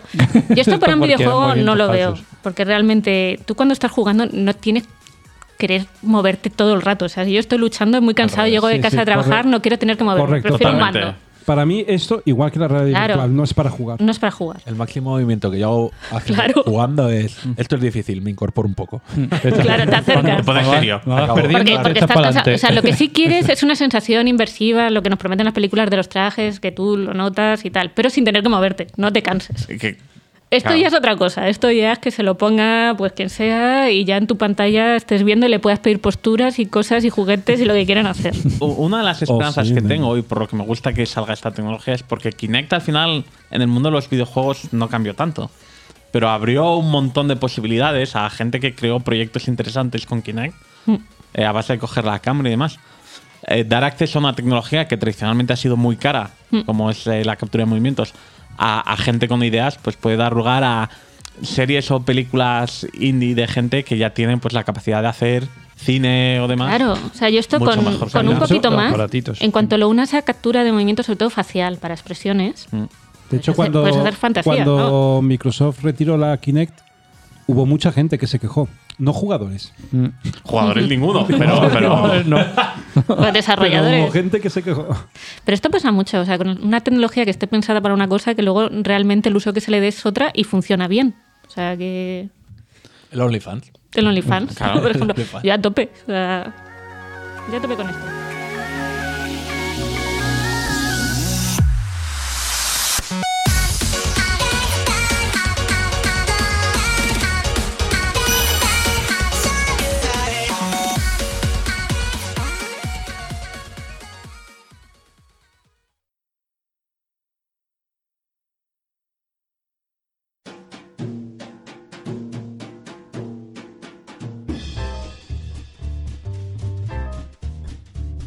Análisis.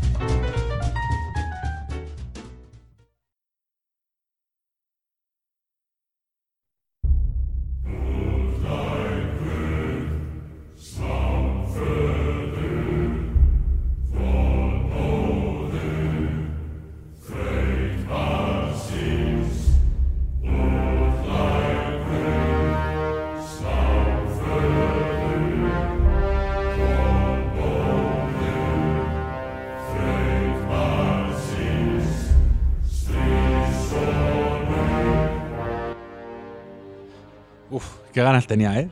De, de este juego, de jugarlo, de tenerlo, de hablar de ello. Vamos a hablar de la Gears segunda parte del. Bueno, yo, esa broma es que está bien porque a mí me pasa siempre. Yo cada vez que veo el acrónimo del. La segunda iteración en el mundo nórdico del dios griego Kratos, God of War Ragnarok, continuación directa del primer God of War, a secas. De 2018 me parece que es ya. 2018 ya, jope. Creo que sí. Creo que sí. Más o menos. ¿cómo pasa? Tiempo. Pues sí, de verdad. Y bueno, una continuación súper esperada. Yo era uno de mis juegos del año. Deseando porque además nos sacaron DLCs del anterior, que todo el mundo decía, vamos a ¿Ah, sí? sacar... No, no hubo, ¿no? No, no, digo, que si todo el mundo estaba esperando, no, no. Que Joder, yo no creo que sacaron. hablaba con la gente y todo el mundo pensaba que algo sacarían en, en Y es que medias. of War es de estos juegos que llegué súper tarde. Porque de aquellas creo que no tenía la Play, la Play me la compré con el Spider-Man que fue posterior. Mm. Entonces luego fui arrastrando generación, entonces ya llegué muy tarde. Y- eh, de salida. Yo, yo más tarde llegué, me lo compré hace unos meses para PC y empecé Ah, a bueno, jugar fíjate. y lo tengo pendiente en mi lista de... de ¿No lo has jugado? ¿El primero? Lo he empezado a jugar ahí, me he liado a dar puñetazos por arriba y por abajo. Hostia, qué putada, tío. No, no, pero... Te va a hacer spoiler. Sí. Es que quería hablar. Comparando. Vete. Claro, quería hablar comparando. A ver, No, da igual. Eh, yo no me importan los spoilers. Al final sé que va por ahí matando dioses. bueno, voy. Bueno, eso no es Del- de este no quería decir nada y del anterior, a ver, no, no voy a hacer spoiler rollo. Eh, cosas que, bueno, a lo mejor lo, lo hacía. Sí, pero- Pero eso te, te da un poco de diferencia, no por mí, que yo te puedo decir que no me importa, pero por el resto de A oyentes. ver, Bueno, pero iba- iba cuando a han pasado cuatro años... Iba a avisar. A ver, los oyentes del programa estamos todos aquí. Bueno, hay dos que no. No creo que lo escuchen. escuchan, escuchan, escuchan, seguro. El- Bueno, continuación directa. Es un juego. A, a ver cómo lo digo, ¿eh? porque me ha gustado. Lo primero que voy a decir, me ha gustado mucho. Pero Bien. tiene ciertas cosas que no me gustan, no sé si nada o poco. Y al final, yo soy una persona que cuando me pongo a hablar, por lo que sea, me empiezo a hablar de las cosas malas con mucha énfasis. Y- y a lo mejor dejo en falta las cosas buenas. Entonces, a, a ver cómo lo, lo voy trabajando. Bueno, es un juego directo, es muy continuista. Esta es una de las cosas que, por un lado, yo creo que está bien. Puede ser bueno o malo, Puede claro. ser bueno o malo. Esto es lo mismo que hablábamos del Monkey Island, Return to Monkey Island. Puede ser bueno o malo. Yo creo que está guay que sea continuista. ro- Primero, porque continúas la historia. O sea, de repente no puede ser disruptivo completamente. No. No. Kratos no se puede sacar cinco pistolas de ponerse a pegar Bueno, eso en un DLC. Sí, y que cambie de, de mundo y que te vayas, yo que sé, a Egipto, ¿no? Te recuerdo que. Link tuvo una moto por ahí Ya. en Breath of the Wild. Maravilloso. Maravillosa. Ahí la tenemos. Bueno, entonces, es muy continuista. Esto en general está bien. Pero es verdad, y eh, yo es una de las cosas que, que le veo medio mal, y es que no. No es que no innove, sino que no tiene elementos nuevos. O sea, conserva los que ya tiene, pero en los pocos nuevos elementos que tiene, no le mete, yo creo, el, el interés o no están bien tan bien presentados como se hacían en el primero. Y me O sea, explico. Que no sorprende. Claro. En el primero, de repente te encontrabas puertas que no sabías qué eran, no podías abrir. Y, te tenían un misterio ahí. Decías, joder, ¿qué será esto? ¿Qué habrá detrás? Pero incluso el diseño de la puerta molaba un montón. O sea, era algo que se veía que estaba hecho con mimo y con detalle. De decir, joder, este elemento está guapo. ¿Qué será? ¿Qué misterio? Cuando llegas las primeras veces no tienes ni puta idea de qué es esto. Pero mola, mola encontrártelo. Eh, en el primero tenías también los retablos estos de los gigantes. Mm. Molaba verlos porque te contaban movidas, tal. Yo aquí las cosas medio equivalentes que he encontrado, cuando las encuentras dices, obviamente, esto ahora no sé qué es y en el futuro va a tener algo, pero me daba la sensación de que no tenían el mismo cariño, no era lo mismo. Es como un, bueno, pues me he encontrado esto aquí en mitad. Pues Pero será no- algo en el futuro, pero misterio cero. No sé si es un problema de. Ya sabes que va a pasar algo, que creo que es parte de eso, pero incluso lo que os digo, tío, del diseño. Que no está tan cuidado. No tan- sé, me parecía. ¡buah! Me lo vendes como una expansión que no introduce cosas nuevas y que algunas de las fórmulas que, que quedaban muy bien en el primero desgastan un poco ahora. Mira, esto es algo que he escuchado. El juego no es un DLC, porque es un juego larguísimo. Eh, yo vi los créditos con 55 horas. no, ¿eh? No lo digo por longitud, lo digo por mecánicas y por Mm. cosas que hay en el juego. ¿Sabes? Si hubiera sido un juego más pequeño, rollo lo que era el Miles Morales, yo creo que estas cosas se perdonarían un poco más. Pues mira, pues es un juego de 5 horitas.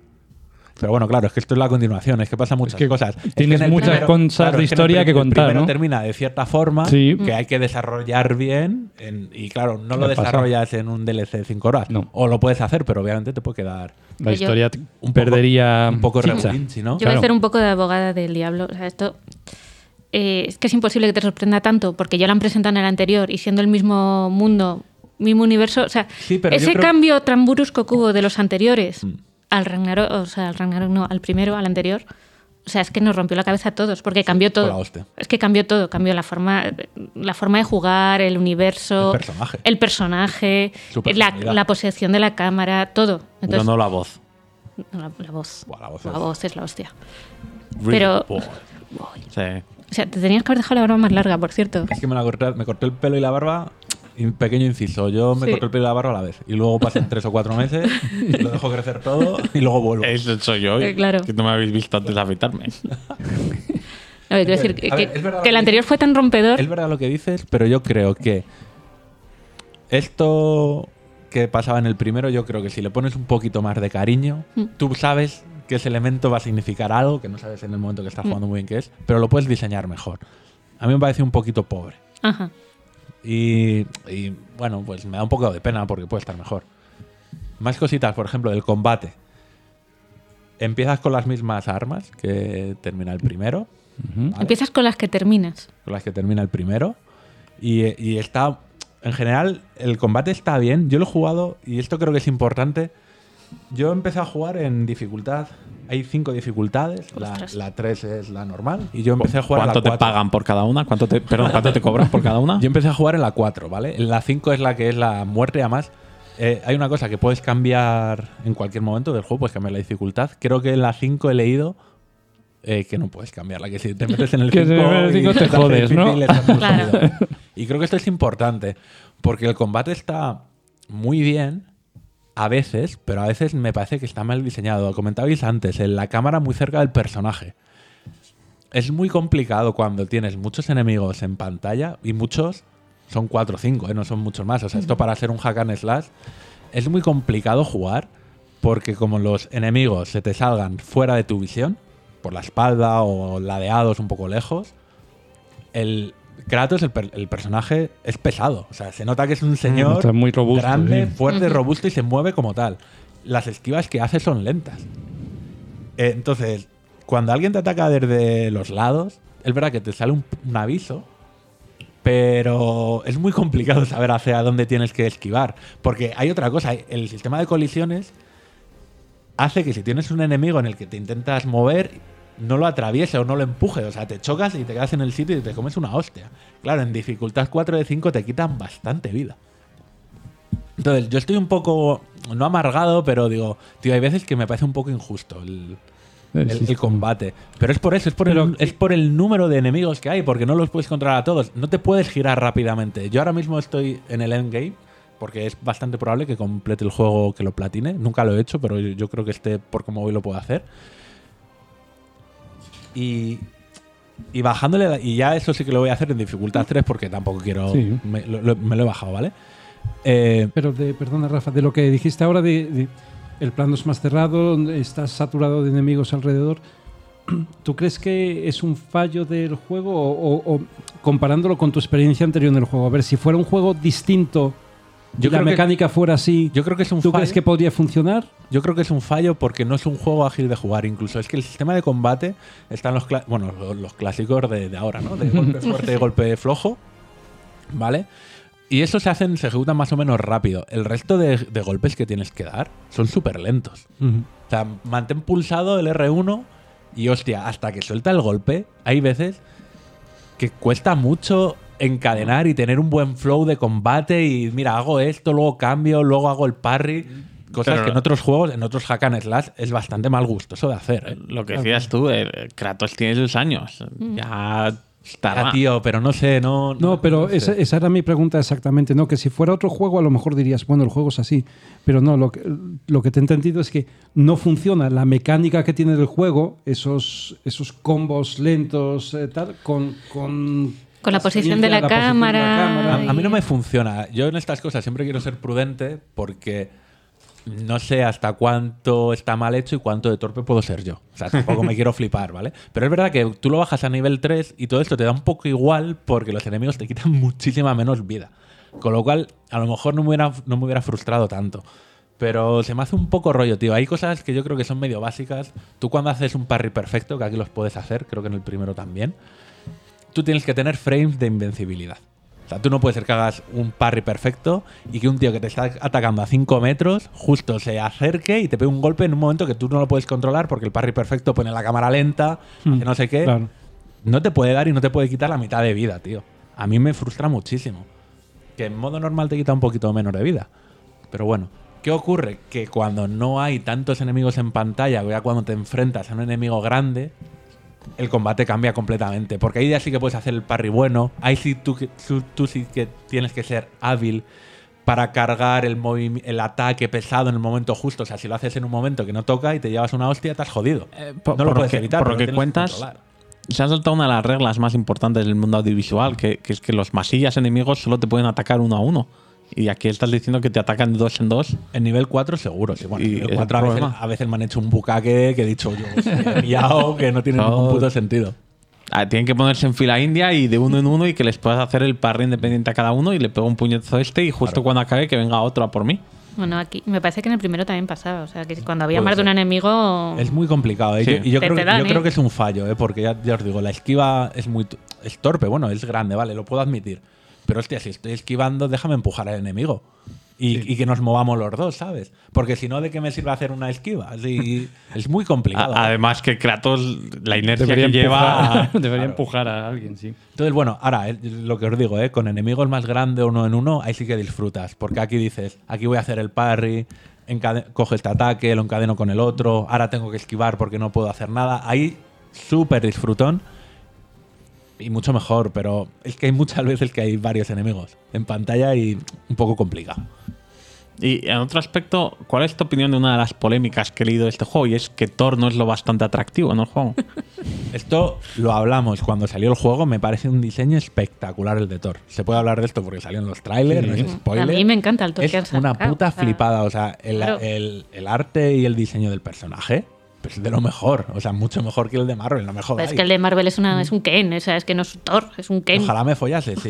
Pero, de verdad, o sea, este Thor, que, no, que, que, por cierto, no sé hasta qué punto habrá tenido que ver que existiera un Thor de Marvel y decir, oye, alejar lo máximo posible Claro. de- porque no queremos mover. Puede ser. Mm. Pero también decían que era bastante realista. Más cercano a la leyenda. Más era a la leyenda. ¿no? Que es un señor gordo borracho. O sea, ¿qué es eso? Y- Me parece perfecto, yo me siento muy y el identificado. Diseño, tío, el diseño mola un montón y, mo- y, joder, yo cuando lo presentaron flipé. Dije, esto es la hostia. A ver, ¿qué más cositas? De la historia. No voy a hacer spoiler, ¿vale? Pero sí que quiero hablar que por lo menos a mí, no es que no me haya gustado la historia, pero creo que le faltan puntos de emoción. O sea, la misma historia con más puntos de emoción como tenía el primero, le hubiera venido muy bien. Creo que, hay mo- creo que puedo entender los motivos para los que pase esto, pero ya no voy a comentar más. Sí, que si no ya... de- ¿Deja hueco abierto para un tercer God of War en este mismo entorno? ¿O, o van a tener que hacer otro cambio? Hombre, a ver, si pasaron de Grecia a, a esto, a la saga nórdica, a ver, un guionista puede hacer lo que salga del rayo. Ya, pero las Sí, anteriores por- eran como cerradas. Se cerraba una historia. Sí, pero también parecía que moría Kratos. Sí, bueno. de aquellas. Y luego, pues, pues ha terminado. Entonces, a ver, no, no quiero decir nada porque eso puede ser spoiler, ¿vale? No. Entonces, a nivel de historia no, pero sí que quería dejar eso. Me parece muy buena historia, pero creo que podía estar mejor contada. Sobre todo es que donde venimos, tío. Es que la primera, de verdad, a mí la primera, más allá del juego, de la parte jugable, cómo cortaba ciertos puntos, que como está David no lo voy a decir, en ciertos momentos me parecía fantasía. Está y es que, muy y es que lo recuerdo. todo. Y es que Está lo muy bien recuerdo. planteado. Sin embargo, aquí hay cosas que no están mal, pero digo, tío, si lo hubieran metido. ta- Tampoco le quiero decir a nadie cómo tiene que hacer las cosas, faltaría, ¿sabes? Pero me parece que no han conseguido dar con ese punto de emoción de cómo cuento esta escena para que salga yo, me ponga en pie y diga, bravo. O sea, fantástico. Joder, estoy esperando a tu nota, ¿eh? Yo, una de las cosas que sé del, del primer God of War que, que vi, algo que han hecho inteligente es, en vez de intentar vendernos como nos venden en Japón, de te voy a poner protagonistas de 16 años que, que van a ser de nacer, era te voy a poner el protagonista a alguien mayor que, que está ya con un hijo, que está mucho más cerca de, de lo que es el público de videojuegos más Sí. grande que hay a día de hoy. No, o sea, en el primero, no sé en este, pero empatizabas a tope. O sea, con Kratos, con el niño mierda, o sea, Pero adolescente. mira, Rafa, o sea- con el peque y la barba, que, Sí, que sí, sí. menos va a empatizar. En este, a ver. Vale, mira, tengo. Porque me traigo un cuaderno donde he apuntado cosas. Porque Muy bien. Hay veces, tío, que hago análisis y me da mucha raya. Luego se me olvida la mitad y estoy en casa. luego y digo, joder, Rafa, tío, para, te lo, te lo medio curras y luego llega el día. Un buen periodista lleva siempre su libreta. Correcto. Que aprendan otros. Periodismo. Vale. Mira, otra cosa, tío. Esto es un pequeño detalle que no me ha gustado y encima es algo que creo que no he podido cambiar y es los personajes en los puzzles. eh, bueno, con- llevas a Treyul, vaya. Ujú. De te dan las pistas para resolver los puzzles demasiado rápido. Demasiado pronto, ¿no? Pero rollo de decir, venga, llegas a un escenario y ves las típicas poleas, las palancas, lo, lo- lo que sea, ¿no? Y dices, bueno, bu- me empiezas a girar la cámara y de repente mirar. te dice, pum, y dices, Eh, Cállate, Oh, niño cállate. mierda. Fíjate que intenté. Bueno, intenté, no, me metí en el menú de opciones. Tiene 200 opciones este juego, por cierto, de accesibilidad. Eh, no las he estudiado porque no las necesito, afortunadamente. Pero bueno, está guay que lo tenga. Sí.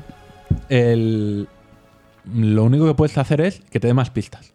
O sea, Pero si- menos no. pero no menos puedes quitar las pistas Si lo, directamente. si lo miré bien, o sea, hasta donde lo he mirado, no se puede. Yo creo que eso es un problema que tiene Sony, porque también es una queja que tuvimos con el Horizon. O sea, que Aloy Me acuerdo. muchas veces habla demasiado de cosas que no tiene que hablar demasiado pronto. Déjame mismo. que investigue. Yo, Claro. un- una de las cosas que notaba en el primero es que marcaba todo lo que es algo que puedas interaccionar en el escenario. Mm. Te lo marcaba, era como con algo dorado. Amari- Amarillos. amarillo. Amarillo. Mm. Y, y entiendo que intentan hacer todo tan fácil, pero es tan evidente desde el principio que también pierdes esa parte de explorar. Mm. Y eso en parte viene por.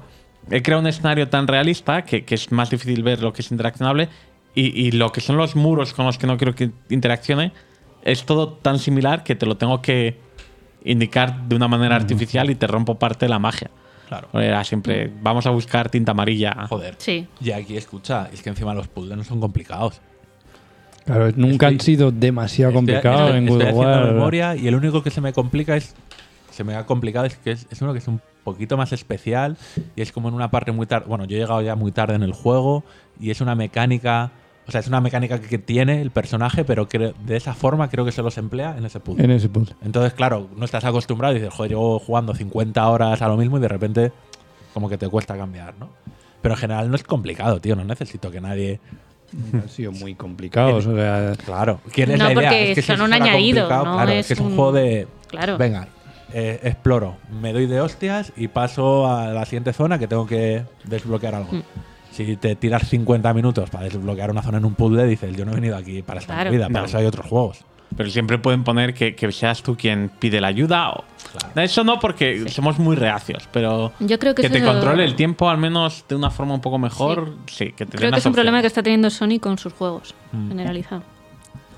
Y otra cosita, el bueno, si- sigue siendo un plano secuencia. O sea, el juego está. Aquella solución técnica Sí. que hicieron para evitar los momentos de carga largos en la Play 4, que es, bueno, pues en vez de tener una pantalla de espérate, pues bueno, tienes Era un caminito, un paseo en barco. otras cosas. Que te cosas. dura más o menos dependiendo Pues sigue de- estando. A ver, a mí no me parece mal, pero es verdad que en el, en el endgame, donde estoy yo ya, yo ya he visto los créditos y ya simplemente estoy completando cosas que me he dejado, empieza a hacerse pesado. Incluso en el endgame no, pero si esto lo quieres hacer antes de ver los créditos, y sobre todo teniendo una Play 5 que en Que principio carga todo más rápido, carga. esta solución ya empieza a ser un poquito más... Es lo que te decía, que, que la solución de los caminitos y paseo en barco eh, está muy bien para una consola, pero luego lo juegas en una generación futura Claro. y, Claro, es y que le den al barquito. A lo mejor no tiene sentido Claro, si juegas una Play 5. Encima hay ciertos niveles. O sea, no hay, hay viaje rápido, bueno, pues como el primero. Las puertas y tal, que te llevan a diferentes zonas. Pero luego hay niveles que para reexplorarlos son un puto coñazo. Hay otros que son súper lineales y que lo encuentras todo muy bien. Pero hay uno en particular que ahora que he tenido que volver a hacer cosas, digo, tío, me estoy perdiendo. Y encima me he perdido y el problema es que no sé volver a, donde, a la puerta de la que he entrado. ¿Dónde? Con lo cual me voy a quedar aquí eternamente y, y no sé hacer nada. Bueno, se puede solucionar. Hay otra cosa también que, que no me ha pasado, no solo me ha pasado en este juego, me pasaba también creo que en los Uncharted, que cuando tú haces algo que es muy peliculero y llevas un acompañante que te va hablando, hay una cosa que creo que está mal hecha como concepto. Si tú tienes cámara libre, no puede haber alguien que te diga, ah, ¿cómo mola esto? Porque no lo estás viendo en pantalla. O sea, el, el juego presupone que como tú has pasado por algún lado, pues estás viendo algo, pero como el juego tiene cámara libre, pues por lo que sea, yo a lo Ya. mejor estoy mirando para otro lado. Y me ha pasado varias veces, tío, y, y me frustra un poco porque digo, De- o sea, del pues qué? si- si ¿Dónde estás si mirando? ¿Y claro, y ¿qué ahora pasa? tiene que buscar, sí. Claro, si me habla el personaje quiero ver qué está pasando. Es un poco... Bueno, a ver, estos son pequeños detalles, son cosas que me han apuntado. Cuando, que me, cuando me pasaban decía... "Eh, no me gusta. Pero bueno, a ver, yo creo que el, el juego, por supuesto, yo- bueno, yo lo fíjate que yo lo juego en Play 4 Pro y se ve de putísima madre, lo que comentaba, el, el combate. Joder, ahora que lo he bajado al 3 en el endgame para hacer ciertas movidas, lo que os decía antes, es que ahora lo- Cobarde. es que ahora lo estoy disfrutando. Sí, pero es que la- el problema es que ahora lo estoy disfrutando y que en, en nivel 4 no lo disfrutaba tanto. Ah, te frustra, ¿no? Claro. Claro, es que So, como yo con la campaña del Call of Duty, que, que es súper inconsistente, y me lo puse también en dificultad alta y no disfruté momentos. Claro. Y el tema es que ahora, en, la- en esta dificultad, lo bueno que tiene es que tampoco es un paseo. Creo, porque ayer me pegué una calentada, me estuve hasta las 3 de la mañana y casi me terminó el juego ya todo lo que me quedaba. O sea, fue una locura. Ya también era, a lo mejor es porque entré en el flow de cómo se juega y tal. Porque las cosas que me quedan a lo mejor son un poco parecidas entre sí, pero bueno. Pero es, algunas veces las había intentado hacer en nivel 4 y era muy complicada. Y lo bueno que tiene, tío, y esto a lo mejor es importante que la gente lo sepa, que en nivel medio no te vas a pasar las cosas a las primeras y, y lo vas a sacar más o menos rápido y lo vas a disfrutar muy bien jugando. Yo me la apunto eso. Jugar en nivel 3. Yo creo que sí, ¿eh? sí, el primero lo pasamos también en nivel normal. Sí. incluso las Valquirias al- en nivel normal suda- sudabas. Pues mira, justo eso. Yo el primero empecé en, el, en un punto más difícil y hubo un momento muy al. No sé si muy al principio. O sea, era un poco al principio, no sé. que justo lo tuve que bajar porque había tantos enemigos atacándome a la vez por tantos sitios que yo no podía controlar, quitándote tanta vida que lo bajé al 3. ¿Qué pasa? Que lo bajas al 3 y te quitan la mitad de vida. Y tú pegas un poquito más fuerte. Entonces estuve luego mucho rato jugando en el 3 y luego lo volví a subir al 4. Y eso que has dicho lo hice todo menos la última. El 4, la última dije, venga. Jo, yo- voy a sufrir más. No, porque ¿sabes qué pasa? Que me interesaba terminar lo que era la historia. Claro, es que a mí en este me pasaba lo mismo, no quería sufrir. O sea, Claro. es un juego que tiene una historia tan buena. O sea, que no quiero que sea un paseo, o sea, si el 3. Claro. Pero tampoco quiero sufrir ahí estar dándome golpes con la cabeza. Y otra parte, tío, hay, hay una cosa que está muy bien. Hay secundarias que son una mierda. Pues típico, llegas a un sitio y tienes que ir a otro. Vale, vale, hasta luego. Pero hay otros que están bastante bien y yo creo, pero lo mejor que tienes que en todo ese tramo de secundarias, también pasa en la principal, ¿no? Pero si haces muchas secundarias, lo bueno que tienes es que los personajes hablan entre sí. Y eso le da un trasfondo a todo lo que está pasando y construye la personalidad de los personajes. Hay veces que cuentan chorradas, Sí. pero otras veces al hacer la propia misión secundaria cuentan cosas muy interesantes y le da mucha consistencia a lo que es el universo, a lo que son los personajes. Y yo creo que está bastante guapo eso también. Estoy revisando mientras también todas las listas que tengo, pero eh, estoy viendo un poco todo el rato, lo puse por varias situaciones lo que digo, tío, no hay tanto impacto. Por- y eh, yo creo que eso es un poco malo. Lo, lo que decíamos, que es tan continuista, lo, lo voy a repetir muy rápido, que todas esas cosas que te sorprendían en el primero, yo creo que no han conseguido meter cosas nuevas, conservando todo lo anterior, que te sorprendan igual de bien. O sea, hay, hay cosas nuevas, por supuesto, pero... Si tienes el escudo, ¿no? Que, que hay cosas de armas nuevas y tal que puedes usar. Sí, no, pero incluso elementos, enemigos. O sea, tú en el primero de repente estabas andando tú, tú, tú, y pasaba algo y decías, hostias. Y te presentaban, te presentaban un tipo nuevo de enemigo y era todo muy emocionante. Aquí me ha parecido, no he encontrado. Es que también creo llama- que es más difícil en este viniendo del anterior. sorprender. Me llama la atención ese, eh, mucho ese comentario tuyo y por eso decía que estaba esperando a la nota ¿no? o, a, o a tu valoración. A ver, eh, en general, ¿qué te ha parecido el juego? Porque hay juegos en los que hay segundas, terceras, cuartas partes, no ha habido cambios importantes y dices, o sea, lo único que hay es una continuación de la historia. Mm. Y dices tú, bueno, pues vale, si eso es lo que yo quería. La historia es tan chula en sí misma que, que, que sigue adelante y quería más de lo mismo. Pero aquí parece que, que, que- que lo pones, lo, lo resaltas mucho, ¿no? Sí, Y que- porque es que el primero tenía momentos muy épicos. Que yo creo que aquí le faltan. Vale, o sea, que, me- que- que mi pregunta es eh, quizá realmente, o sea, ¿tú crees que es peor juego que el primero? A, a- A ver, ¿Es mejor en algo? Mejor a en ver, gráficos a la pregunta o la respuesta es me gustó más el primero. Yo lo que te puedo decir Eso, es lo, que eso lo digo ya. me, me voy de aquí con unas ganas de llegar a casa y ponerme a acabar el primero después de la charla de Rafa. O sea, es que el primero es un juegazo. o Yo es que o sea, es- a lo mejor es un problema, a lo mejor mis expectativas, pero fíjate, yo creo que simplemente tengo unas expectativas por lo que me enseñó el primero, no por lo que yo quiero que sea el segundo. Y lo digo antes, esto a lo mejor en una parte de spoiler, yo creo que tiene cierta explicación, ¿eh? A por qué es todo esto. Pero no lo voy a decir porque obviamente ya sería bastante spoiler. Pero lo echan falta. Yo tuve un día que, que decidí darle dinero a Sony y me compré tanto el God of War como el Spider-Man. Y por ahora llevo el Spider-Man más avanzado, pero igual cuando pueda volver a jugar, cojo el God of War. o sea, si te lo pones en una dificultad cómoda para ti, te digo, porque es que la historia mí merece es tanto. bastante malo. Merece tanto la pena. Sí, o sea, de es verdad, que el está viaje es tan bueno. Está, está de puta madre el primero. Es que a lo Es mejor que- ese es el problema también. Es que por eso el me parece es muy parando, difícil, es porque el primero rompió con todo lo anterior, entonces este no puede romper con lo anterior. Esto es, Mm. tiene que continuar, tiene que ser lo mismo, entonces no te puede romper la cabeza porque, aunque ya sea el propio universo, o sea, la nieve ya la has visto, o sea, no, no te va a partir la cabeza y decir, joder, ahora estoy aquí con los dioses nórdicos, ¿sabes? Pero dicho esto, o sea, el, el verdad, pero yo creo que. O sea, es que lo que digo es. Enseñándote lo que te enseñan en este juego, se podría haber enseñado todo mejor. Hmm. ¿Sabes? Que el, el núcleo fuera igual y ya está. Lo último que tengo. Esto me pasa en muchísimos juegos, ¿vale? Esto no es un tema del, del God of War, ni mucho menos. Es que hay una cantidad de objetos de añadidos a las armas, de, de combos para Ah. atacar, de tal y cual. Que te sobran. Que es que es a lo que voy, tío. No, no- es que, yo, o sea, yo cogí unos porque fueron los que más me gustaron, pero me parece, o sea, hay demasiados objetos que lees las descripciones y dices, esto será útil, esto estará bien. A lo mejor para un pro player diga que juegue de puta madre, diga, uff, en este momento hago este cambio, le pongo este pomo al hacha, no sé qué, puni- Sí, pero por No- no sé. ponerlos como ponerlos, que eso se le criticaba al Cyberpunk, por ejemplo, que Pero pasa- la ropa con las armas, eh, había un montón de cosas y dices tú, ¿y qué? ¿Y, y qué? ¿Sabes qué pasa? Que me, que me he pasado el juego antes de bajarlo de dificultad, al final casi con el ataque simple. O sea, tengo un montón de habilidades, que esto es algo que a mí siempre me molesta mucho.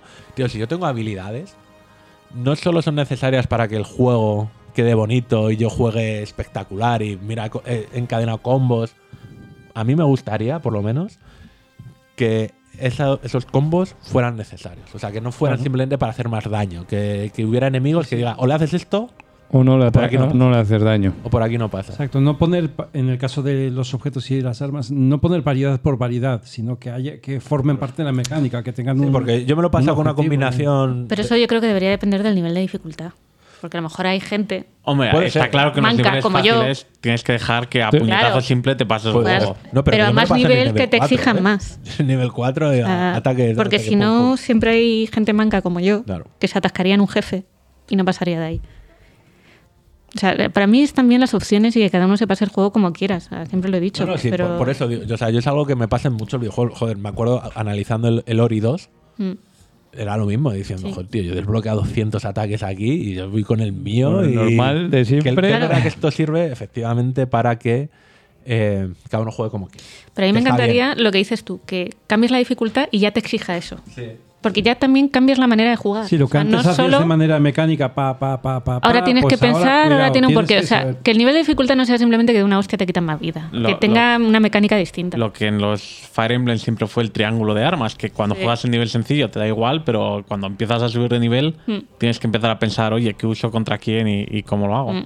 Y fíjate, por terminar, y yo creo que no han metido, en- yo creo que en el primero no estaba, en este han metido un medidor o, bueno, sí, es un contador de las veces que usas las- los, las- los combos, ¿no? Los ataques.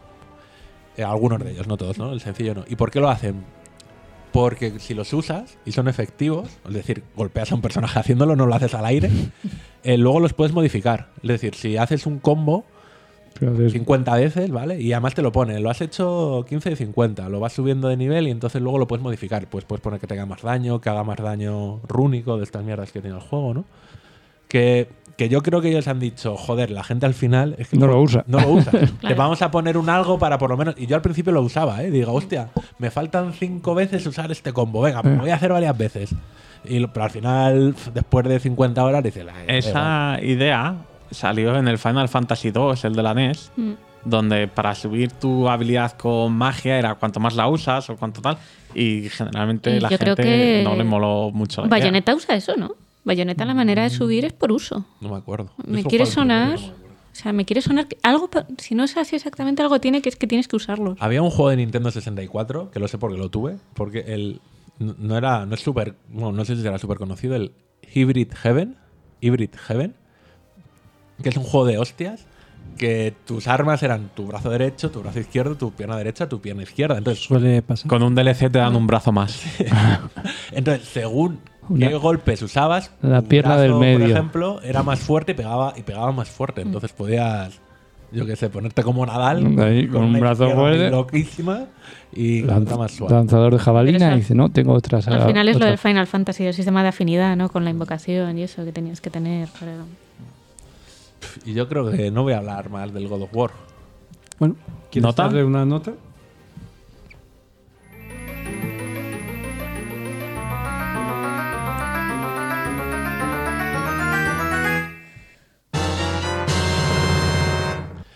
Ocho y medio. Muy bien. Muy bien. A ver, he empezado con esto porque iba a rajar de cosas, pero Sí. he empezado diciendo, el juego me gusta mucho, ¿eh? Lo que pasa que, bueno, Que podría Hombre, ser en el mejor. momento que nos has dicho que te has metido 50 y pico horas Claro. para los créditos y sigues con ganas de Claro. seguir por ahí, pues Claro, está claro claro. que el juego tiene su punto bueno. ¿Analizamos en su día el God of War? Yo creo que Yo sí. creo que sí. ¿Qué nota le daríamos? Ahora yo, Estaría guay mirarlo, ¿eh? Ahora no sé, yo creo que yo le daría un el 9 y medio mínimo, vamos. No Es sé, que habría que mirarlo. O sea, nosotros seguro. Además, nosotros teníamos la edición coleccionista y estábamos edición hiper flipados. coleccionista del, del primer día. Lo teníamos, eh, ahí sí hicimos pre-order. Mm. Pero por la figurita, no por el juego. Ahí nos arriesgamos porque no sabíamos cómo iba a ser. Bueno, riesgo recompensa, oye, genial. Oye, ¿Eh? pues sí. Pues no, no. Pero ocho y medio está muy bien. Está ¿eh? guay. Sí, que O sea, sí, sí, o sea, es- jugarlo, de verdad. No, si yo No, solo- pero eso no es Hasta un ahora juego no perfecto, pero, animado, muy pero bien. ahora que le has dado un 8 y medio, digo, hostia, No, pero no, es no. eso, es un juego que está muy bien, pero no es perfecto. Y, Tiene y sus para cositas. disfrutarlo, y tiene- quizás el nivel claro. 3 es recomendable. Si lo hubiera jugado, fíjate, el nivel 3, a lo mejor. A lo mejor Yo tenía un he de 9. decirte que este tipo de juegos me gusta disfrutarlos. O sea, los que son de historia, No, yo no jugué a ningún God of War y pff, a estas alturas yo creo que ya jugaré cuando hagan el remake. Yo, yo no he jugado a los Remake. originales. Del original, Eh, dices. Sí, claro. ah, de los. Lo- A ver, que lo hay en PC, no sé, igual No. me decís que se No. puede... No, Puedes jugar con el PS, un PS de estas Emu- mierdas al emulador. 3, emulador. al 3 Sí. por el. Ah, por el PS por Plus eso, este. por el online de Lo que pasa que Pero ya no y hay sé. alguno para Vita. Se van a ver ya, no sé yo, para jugar a ellos otra Claro, vez. por eso digo Hoy en que- que- se van a ver un poco... Que esperaré a comprarme un Honda, el Honda que sea por entonces, para tener una Play y, Para tener la Play, y que venga. hagan el remake. Y acuérdate que te venga con el plus incluido, el que te incluye los juegos antiguos y esas cosas. César, ¿qué, qué coche crees tú que podrías para comprar para que venga una Xbox? Pues una marca americana tiene que ser, claro. ¿Un Ford? Un Ford, Sí. un- Sí. con un Ford nuevo que tenga con una Xbox dentro. Yo no lo veo mal.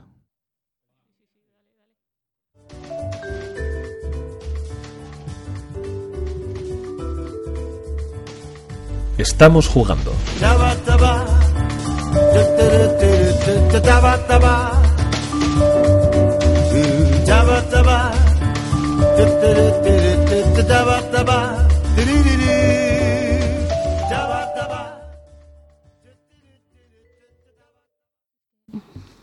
Pues chicos, ¿a qué habéis estado jugando? ¿De qué queréis hablar? A ver, hay cosas, ¿eh? Ahora nos calléis. Sí, sí.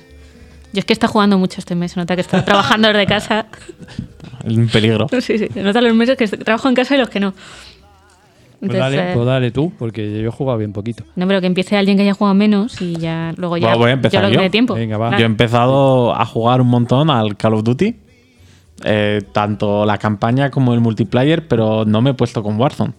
Pues yo te puedo complementar porque yo he jugado el Warzone. Perfecto. Y Héctor, que no ha venido, le ha dado bastante al, al multi, me parece. Eh, yo al multi le he dado y de decir que se ve que es una fórmula muy, muy refinada. Lo tienen perfectamente hecho porque cada vez que juego, digo, no voy a volver a jugar esta puta mierda de juego en el que echas una partida y te, te dan por todos lados, pero luego siempre viene la partida en la que te ponen con, con gente que no sabe jugar para que tú te, te sobres por ahí. Para que, de- para que te sientas bien. Es ¿no? la O sea, última partida. y estoy, estoy convencido de que no es al azar. es- está, está clarísimo que eso lo tienen controlado. Ir poniéndote partidas donde lo haces muy mal, partidas donde lo haces muy bien. Yo creo que Pero- de esto ya hablamos, ¿no? Sí, que tenían sí. una patente de, Una de algo. IA que eh, Pero, pero dices, eh, iba a decir, no, eh, es la última partida la que juego y dices, bueno, voy a jugar otra.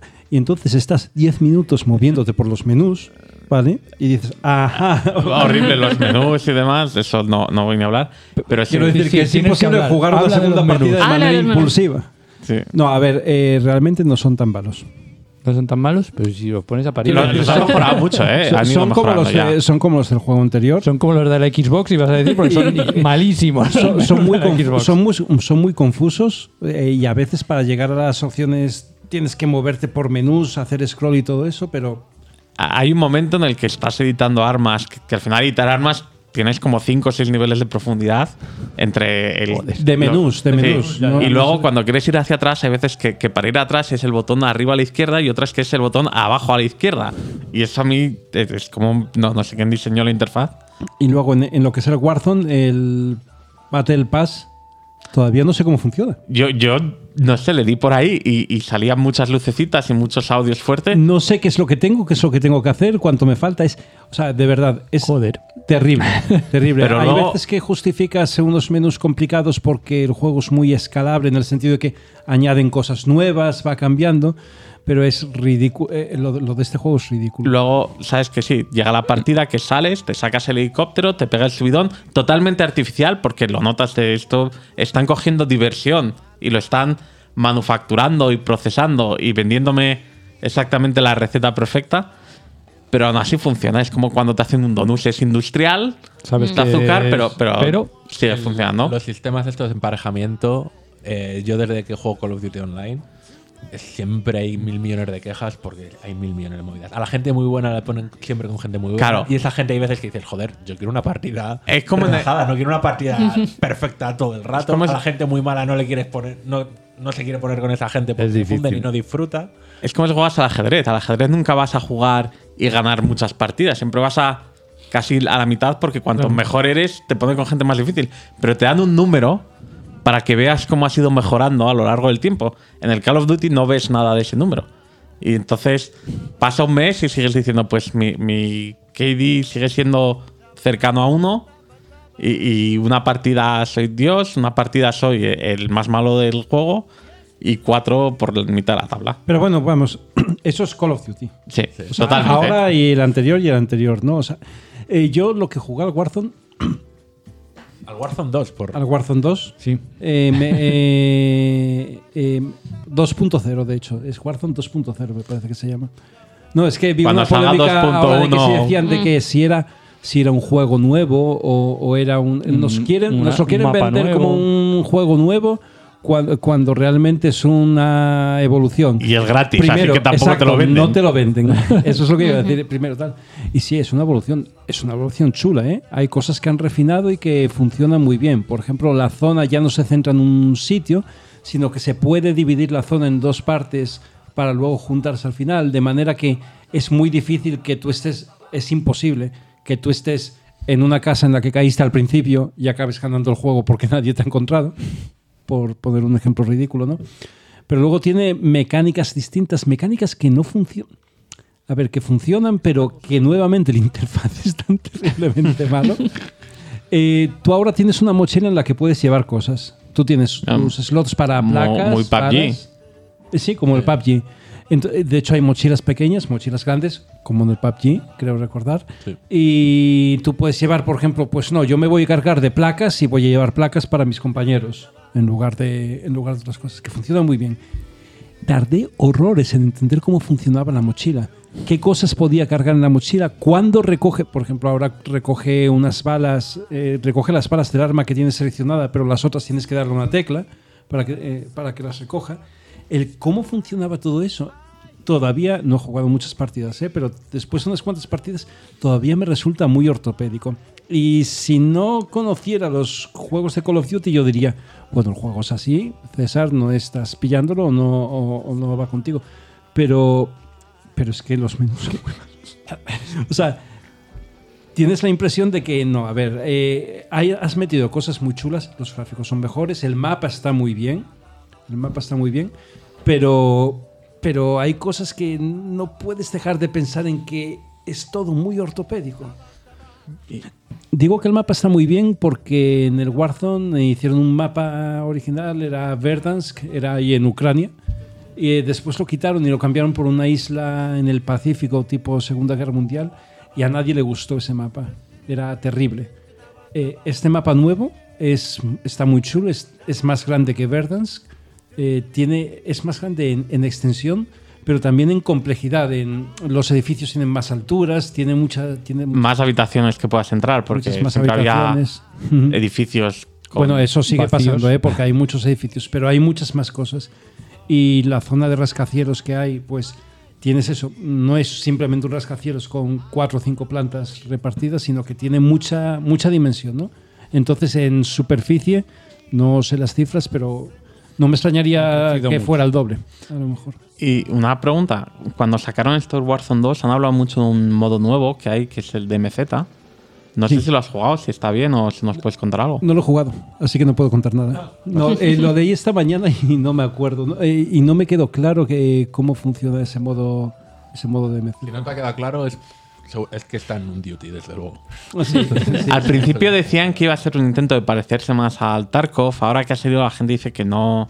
Tarkov, hostia, el Tarkov, para el que no lo haya jugado, el Escape of Tarkov, eso sí que es hardcore, hardcore, ¿eh? O sea, No, en mi la mente idea os de- estáis inventando palabras, no sé no, nada de lo que Escape from Tarkov hablando. es un juego en el que no solo tienes la parte en la que luchas, sino que luego lo que te consigues allí, Survival. tienes una economía detrás, fuera de, de la partida, donde mueves cosas. Y la Y- partida es muy dura, ¿eh? O sea, no y- es nada. No, no he jugado Arcade. nunca al Tarkov, ¿no? Yo pero sé que es. A mí, por supuesto, ¿Serio? me engañó Héctor para gastarnos 30 pavos. Muy, muy Héctor. Jugamos un poco, jugamos un poco y hostia, ¿eh? Duro, o sea, duro en el poco, o sea, lo contrario a un Duty, que es dinámico, arcade, el Tarkov es durete, ¿eh? O sea, tiene- te tiene que gustar mucho el rollo y tienes que entrar ahí para, para disfrutarlo. Este sé que, que ponían y, y que hay misiones y que te puedes llevar equipo desde casa a, a la isla o te puedes llevar equipo de la isla a casa y guardarlo y, y, Y si bueno, te matan, te lo, lo pierdes todo. si te matan pierdes lo que hayas llevado contigo y tal. Pero sí que leí que bueno, no tiene toda la parte del Tarkov de economía detrás, pero igual puede evolucionar, habrá que verlo. Dice que está interesante. Personalmente no he jugado. César, algún día jugaré Warzones contigo ahora Hostia, ahora que tenemos podré. horarios. Yo no he querido entrar porque eh, entrar aquí en el line es. Eh, No, es un vicio, es no, lo que te digo yo. Te voy a decir una cosa. Llevo una semana sin jugar, lo he probado, o sea, ya estoy, yo creo que estoy curado, no lo sé, que puedo, que puedo volver a beber, Curado, beber un poquito de vez en cuando. Yo como entre... Eh, es bueno, es, está chulo, tiene cosas, tiene cosas guays. Tampoco es radicalmente nuevo, ¿eh? Tiene, tiene, No, tío, es que al final... Tiene cosas- tiene cosas chulas, por ejemplo, tiene un modo funcionado. en el que puedes reclutar a gente. Ah, sí, Cuando eso lo he disparas a alguien, escuchado, lo sí. puedes, le puedes reclutar. Ah, no, no lo Pues- he dicho. Ahora puedes, ahora oyes a la gente que está a tu Micro de alrededor. proximidad, sí. Puedes activarlo o desactivar el micro de que proximidad. no está muy bien implementado porque siempre se oye igual de alto, ¿no? No, o sea, no, no tiene Va. la... No, no sé cómo es en Warzone, pero en multiplayer normal, los pasos, eh, aquello se oye desde el otro lado del mapa. Oye, a ¿cómo? alguien andar. Joder. haga lo que haga. Yo no pero, pero le da otra dimensión al juego también. O sea, tiene cositas chulas, pero no voy a jugar en absoluto como Yo, jugué yo no sé qué haré, pero sí sé que estoy viendo a mucha gente en Twitch jugar. Y Eh, eso ya es un... El- Ya. Rafa, yo si entras al multi, no, no al Warzone, Es que el multi al final me aburre también. eh, está muy. Te, te vas a divertir al principio, pero porque está clarísimamente preparado para divertirte artificialmente. Sa- sabe mal, te quedas con mal gusto porque dices, estás engañando a mi cerebro. Bueno, pero me gusta, sé ¿no? que lo Sí. haces y sé que funciona, pero no es la diversión real. Como el puto Dicey Dungeons. Sí. Oh, Bueno, es otro que ahí estás hablando de drogadura. Antes de meter ese, el otro que está jugando esta semana, y es solo un revival, que ha sido mi viaje, mi juego de compañía, es el Hades. Me, me Wow. cogió el Hades de nuevo. Del- para viajar. Cuando yo, yo- Cuando. Claro, las horas perdidas en aeropuertos Sí. que he tenido estos días, pues te eh, mi, mi compañía ha sido Zagreus ahí. Pues se te habrá pasado volando esas horas. Absolutamente maravilloso un juego. Justo, ¿no? Lo había jugado antes, eh, ya me lo había pasado un montón de veces. Otro puto pepinaco. Absolutamente maravilloso, Y ta- tan bueno como lo quería. Disfrutó un 100%. Me lo he puesto en la Switch en vez del PC. Adorable. Y Y luego lo podrás ir jugando en PC con tu partida. Sí. eh, sí, sí, tiene-. Oh, qué guay. Que Lo que pasa es que, que- que tengo que sincronizar porque empecé partida nueva en la Switch y partida nueva en PC. Ah. Así Hostia, que pues ahí no, Ahí no, ahí ya no. ¿eh? pues, pues, no, tenía, no tenía internet en la Switch cuando lo puse en el aeropuerto. Eh, y César, hablabas de otro juego. Del que- Dicey Dungeons. Bueno, ya nos habló Bea hace un par de meses o tres eh, del Hace juego. unos meses, cuando salió en Game Pass, que como Me llamó todo lo que juego yo. Y hace unas semanas lo probé y, y desearía no haberlo hecho. eh, es un vicio. O sea, es, Droga. para resumir lo que contaste el otro día, eh, o sea, es un juego en el que tú eres un dado, ¿vale? es una tontería, tu personaje es un dado, de hecho hay un dado guerrero, un dado ladrón, un dado mago, un dado... ¿Ingeniero? sea. Ingeniero, sí. Y cada dado, y, cada dado vas a tener seis, igual que el número de caras, seis partidas, seis niveles en los que tienes que jugar, ¿no? Pues según van pasando los niveles o con los dados distintos, la mecánica con la que juegas cambia. Eh, a veces, yo que sé, con el mago que estoy ahora, pues el mago a veces simplemente coges cartas, tienes que preparar los hechizos, pero luego en el siguiente, en el tercer o cuarto nivel, a lo mejor tienes puntos de magia y tienes unas cartas.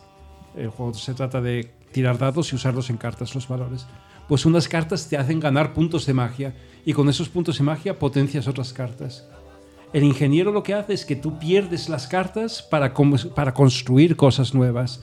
Entonces, si a lo mejor con un, ladro, un guerrero al principio tu estrategia es quedarte con las mejores cartas, con el ingeniero sabes que no vas a tener, no vas a poder quedarte con las mejores cartas porque te van a desaparecer, te las va a romper. O el mago tienes que, etcétera, etcétera. Cada partida que juegas de esas 6 por 6 más 6, 42 partidas que hay en el, que yo sepa en el juego básico, cada partida cambian las reglas. Eh, o sea que, es, que no es un juego repetitivo. Y es un juego en el que siempre estás buscando, eh, buscando la, eh, el siguiente. Al principio las partidas son muy fáciles. Después tienes que afinar muchísimo y buscar los combos de cartas y de tal para conseguir ven- vencer a los jefes. Y tiene esa cosa tipo Candy Crush, tipo máquina tragaperras en la que dices, no, no, otra más, otra más. Es, eh, y yo estaba, jolín, es que yo pensé que Bea se lo había acabado. Y yo estaba, eh, por lo menos, o sea, Estaba engañado. Y yo Yo- estaba diciendo, no, pues tengo que seguir. No, yo tengo que seguir, tengo que acabarlo. hablé con él en un estamos jugando, has- no lo sí. analicé. No, no, además es un juego que, que para pasártelo se va volviendo lo que dices tú muy, muy difícil. Sí. Yo, yo lo dejé ya. Claro, yo jugué un poco y fue al siguiente. Además que lo puedes poner cuando estás trabajando. cuando estás trabajando porque son partidas muy sencillitas, ¿no? Muy, muy, muy rápidas. A mí me parece genial cómo logran reinventar la mecánica con dados una y otra y otra vez. Mm. Y, y cada vez es original. Pues lo que decía, el robot, cuando tienes que, que decidir, eh, ¿hago una tira de dado más o me paro? ¿O no? Entonces O- cojo esta carta que me permite hacer el, eh, el mayor margen para conseguir Sí, el bonus. O intento hacer una tirada nueva, pero si sale un 6 me salgo fuera y, y no logro nada. Entonces está. Es que tiene ese punto de tragaperras, de apuesta, Totalmente. de totalmente adictivo. O sea, de, de- y, de es- riesgo. y luego que el juego es muy cuco. Sí, pues te lo presentan en un paquete de gráficos Sí. muy inocente. el- el- Con sus muy- Y los, ojitos. y- y los comentarios que hacen, que no, me acuerdo ahora de ninguno. Incluso pero- los malos parecen como. Realmente no te parecen malos. Son, como, Son muy cookies. Sí. Y bueno, he probado eso, el Warzone. Tenía apuntado otro, no sé si. A ver, El Pentiment. a ver, Pentiment. hay- vamos a hablar de esto. A ¿Lo ver, Pentiment, ¿qué hacemos? Sí. Yo, yo estoy convencido que quiero hablar A fuerte ver, de él. yo es que el Podemos Pentiment hacer una pausa me gustaría hacer un para- análisis para el la siguiente programa. O sea, decir que es un juegazo, que lo estamos jugando y... Sí. Y os Es está gustando. Un juegazo, y no solo gráficamente, No, no. sino que aporta muchas cosas al género de aventura gráfica. No puedes decir que es un juego de rol, aunque, aunque escoges, Tiene aunque escoges los personajes. Sí, pero no, no, lo no. llamaría, no, pero quiero decir, cuando creas tu personaje. No le das habléis. un trasfondo- No. Vale, vale, vale, vale, ya me callo. Ok, estoy viendo. Ya me ¡Qué risa malvada!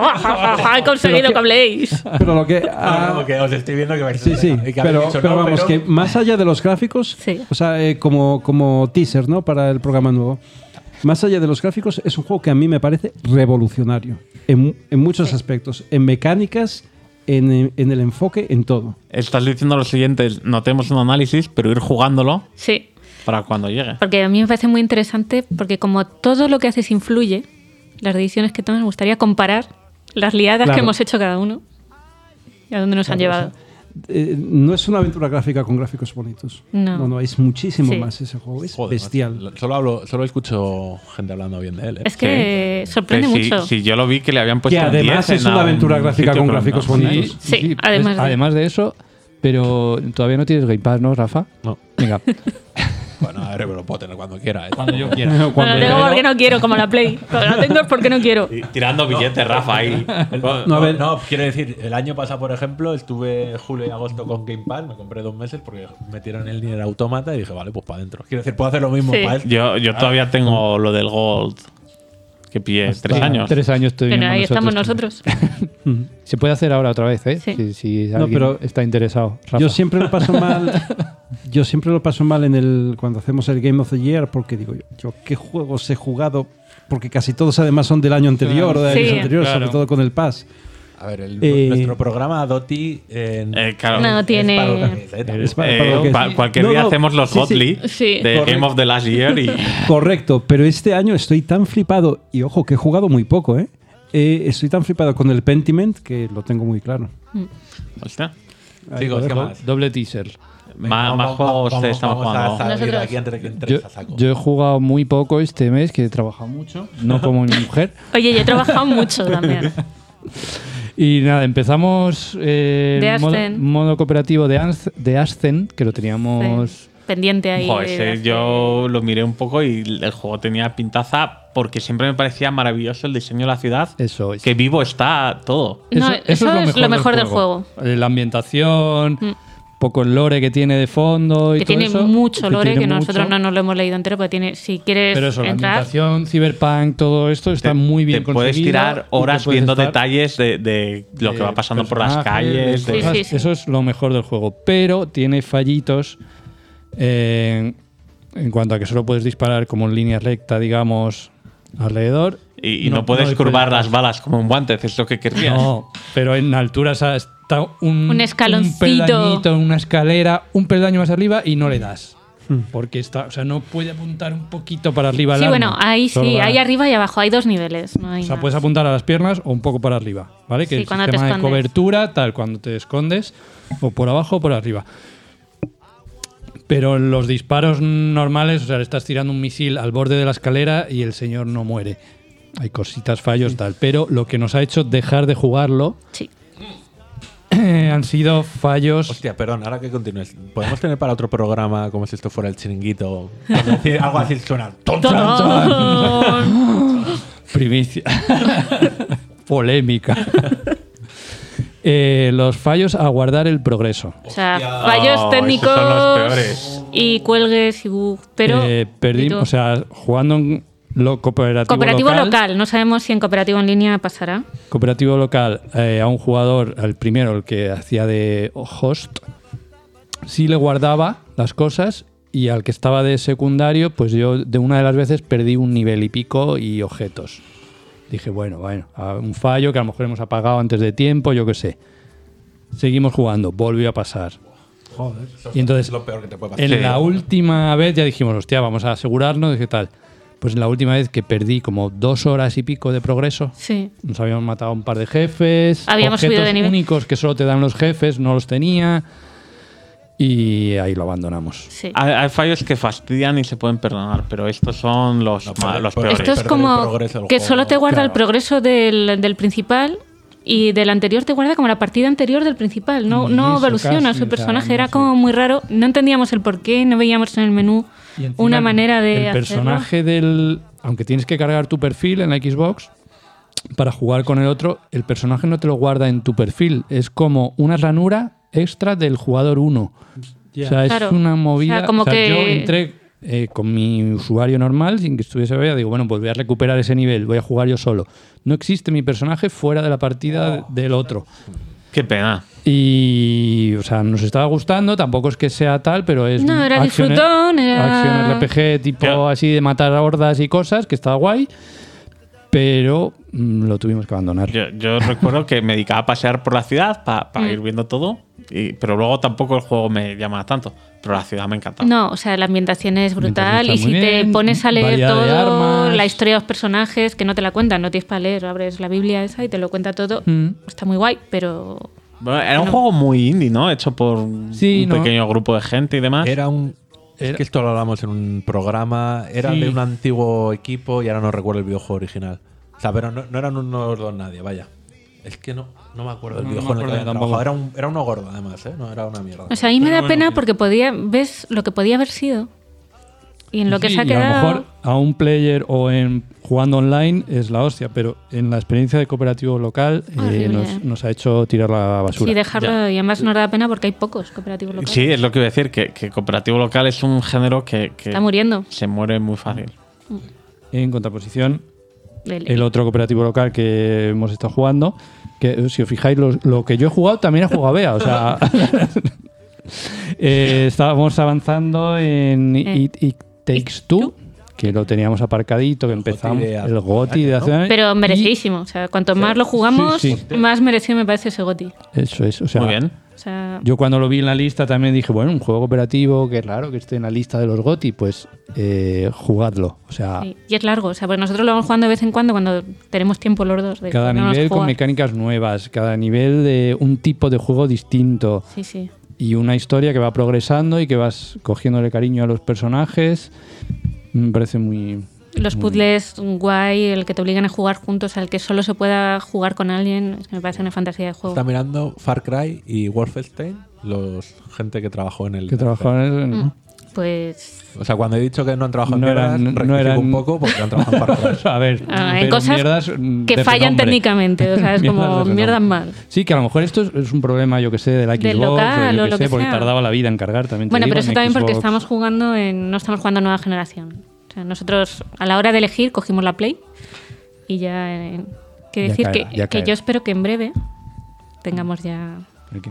la nueva generación de Ah, Xbox. Papá Noel, Cuando toma nota. precio. Papá Noel, toma nota. no, Compradla antes, sí, sí. Claro. Sube el precio 50 porque horitas. Ya- más ya que nada porque ya han dicho que el día 1 sale el Monster Hunter. La Se puede jugar a 4. Yo lo, lo dejo caer por si alguien... No, mira que, que hubo uno por ahí que cogí en algún momento, el que no sé de qué, si estaba en, en Game Pass o similar, En Steam hubo uno. y no me, Claro, a mí me flipa. llamó demasiado. Me flipan para jugar con gente. Igual ese es el problema, que, que estaba yo solo y Puede ser. Bueno, y bueno, pues yo este mes Yo te ves. como me han mandado, me han mandado mucho curro, que no quiere decir que haya trabajado, pero eso de que tenía que estar desde las 9 de la mañana esperando lo típico de te mandamos una cosa, que no llega nunca. Luego tú lo mandas y te tienen que responder. Pues todas esas horas muertas que me pasaba delante del ordenador. Pues se aprovecha a jugar a muchos jueguitos del mismo tipo que suelen ser roguelike, partiditas de 15-20 minutitos. Cuenta porque a mí tu Eh, criterio de videojuegos me tiene fascinado. eh, Lo que recomiendas suele estar muy bien. Pues yo creo que a ti te va a gustar y además nos va a venir bien porque son partidas de 15-20 minutos, por lo menos la parte que llevo ahora. Es un juego de Steam que. Lo que no sé si está en Early Access o no, porque como casi todos los juegos que compré yo están sin acabar. Que es. eh, a ver, mi inglés mm, churrasquero este. Against the Storm o algo así. Contra la tormenta. Contra la tormenta Venga. que es eh, está basado como en un mundo futurista en el que el mundo ha sido destruido y entonces vives en una tormenta eterna.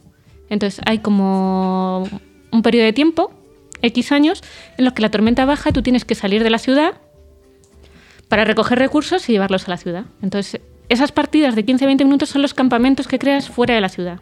Entonces siempre son distintos. Es un juego roguelike en los que los mapas van cambiando, entre comillas, porque siempre eso... De momento yo he encontrado cuatro, que es el bosque, la tundra... Está en el Pass, ¿no? No, no, este es de, este es de Steam. Ah, es que me pareció.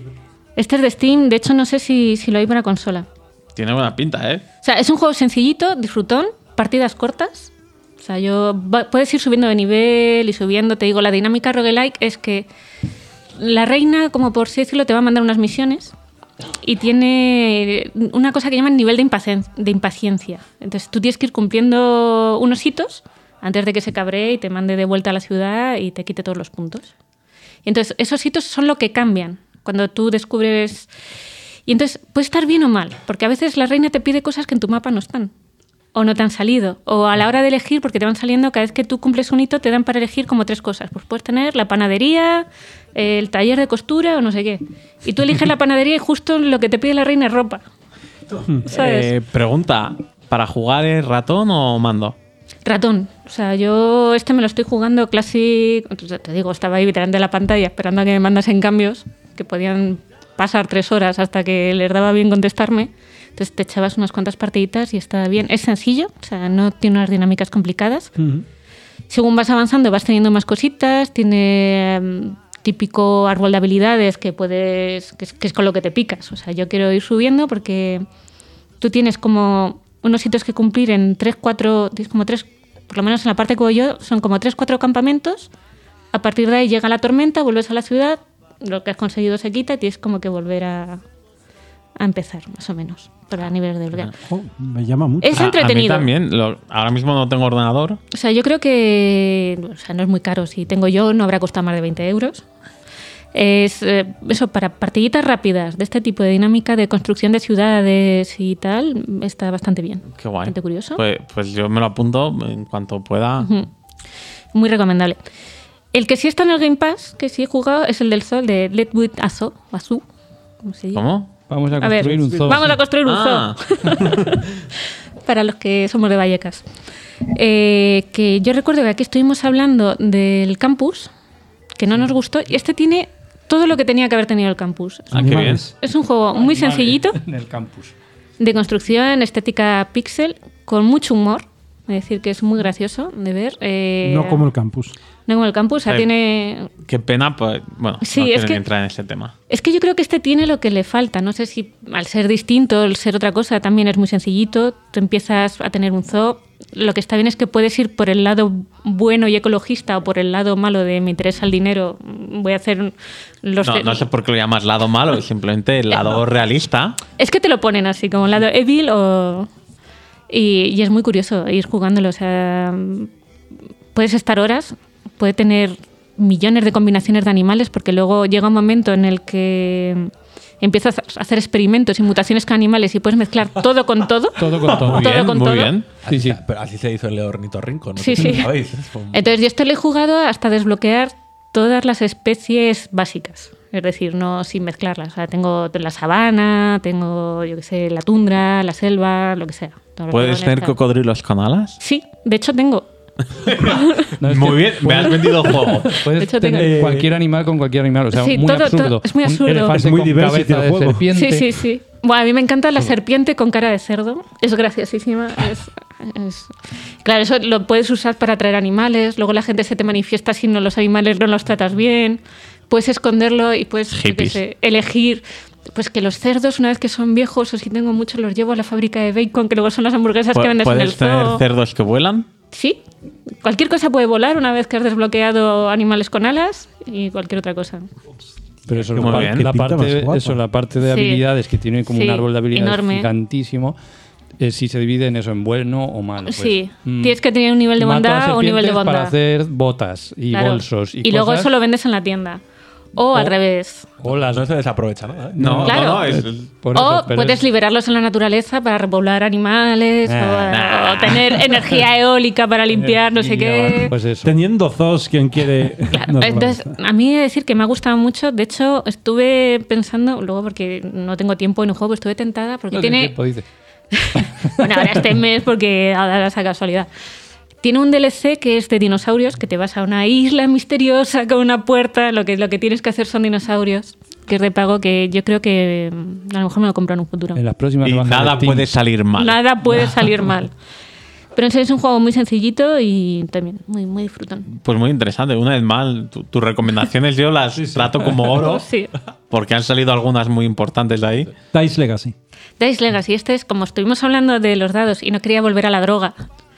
Pues me he ido a otro juego que yo ya tenía, que no sé, no sé si llega aquí a hablar. Lo tengo en Switch. Me parece que también lo está para Steam y que está para otros, que tiene una dinámica parecida. O sea, tú tienes dados, pero tus dados aquí son. Es, es igual, es- son ciudades, tienes que evolucionar. Entonces tus dados son los campesinos, los magos. No no son magos, son religiosos, los luchadores, los nobles. Y viene a ser lo mismo. O sea, en cada tirada tienes que intentar que tus dados, por ejemplo, el luchador te interesa que tenga el mayor ataque posible. O sea, que es- los puedes ir mezclando, los puedes ir juntando y te puedes ir haciendo tu reserva de dados.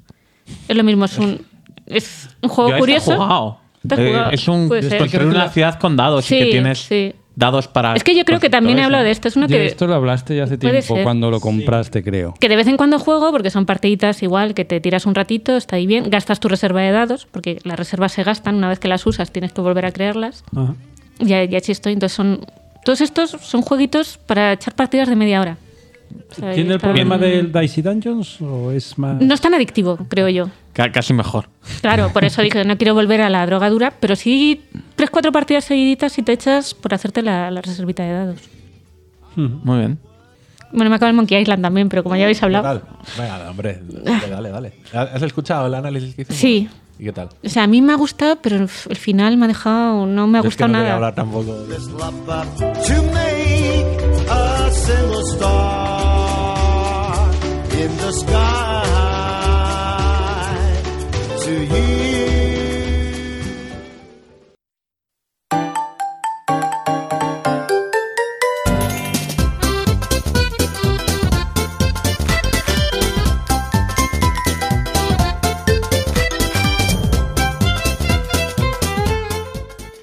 Y terminamos el programa. Un placer siempre, chicos, como siempre. Día adiós, César. Hasta la próxima. Día adiós, David. En el siguiente programa igual no, pero en dos me tendréis por aquí otra vez. Genial. Miguel. Venga, hasta la próxima. Vea. Hasta luego. Y yo, Rafa, me despido. Hasta luego. Adiós. Adiós. Adiós. Chao.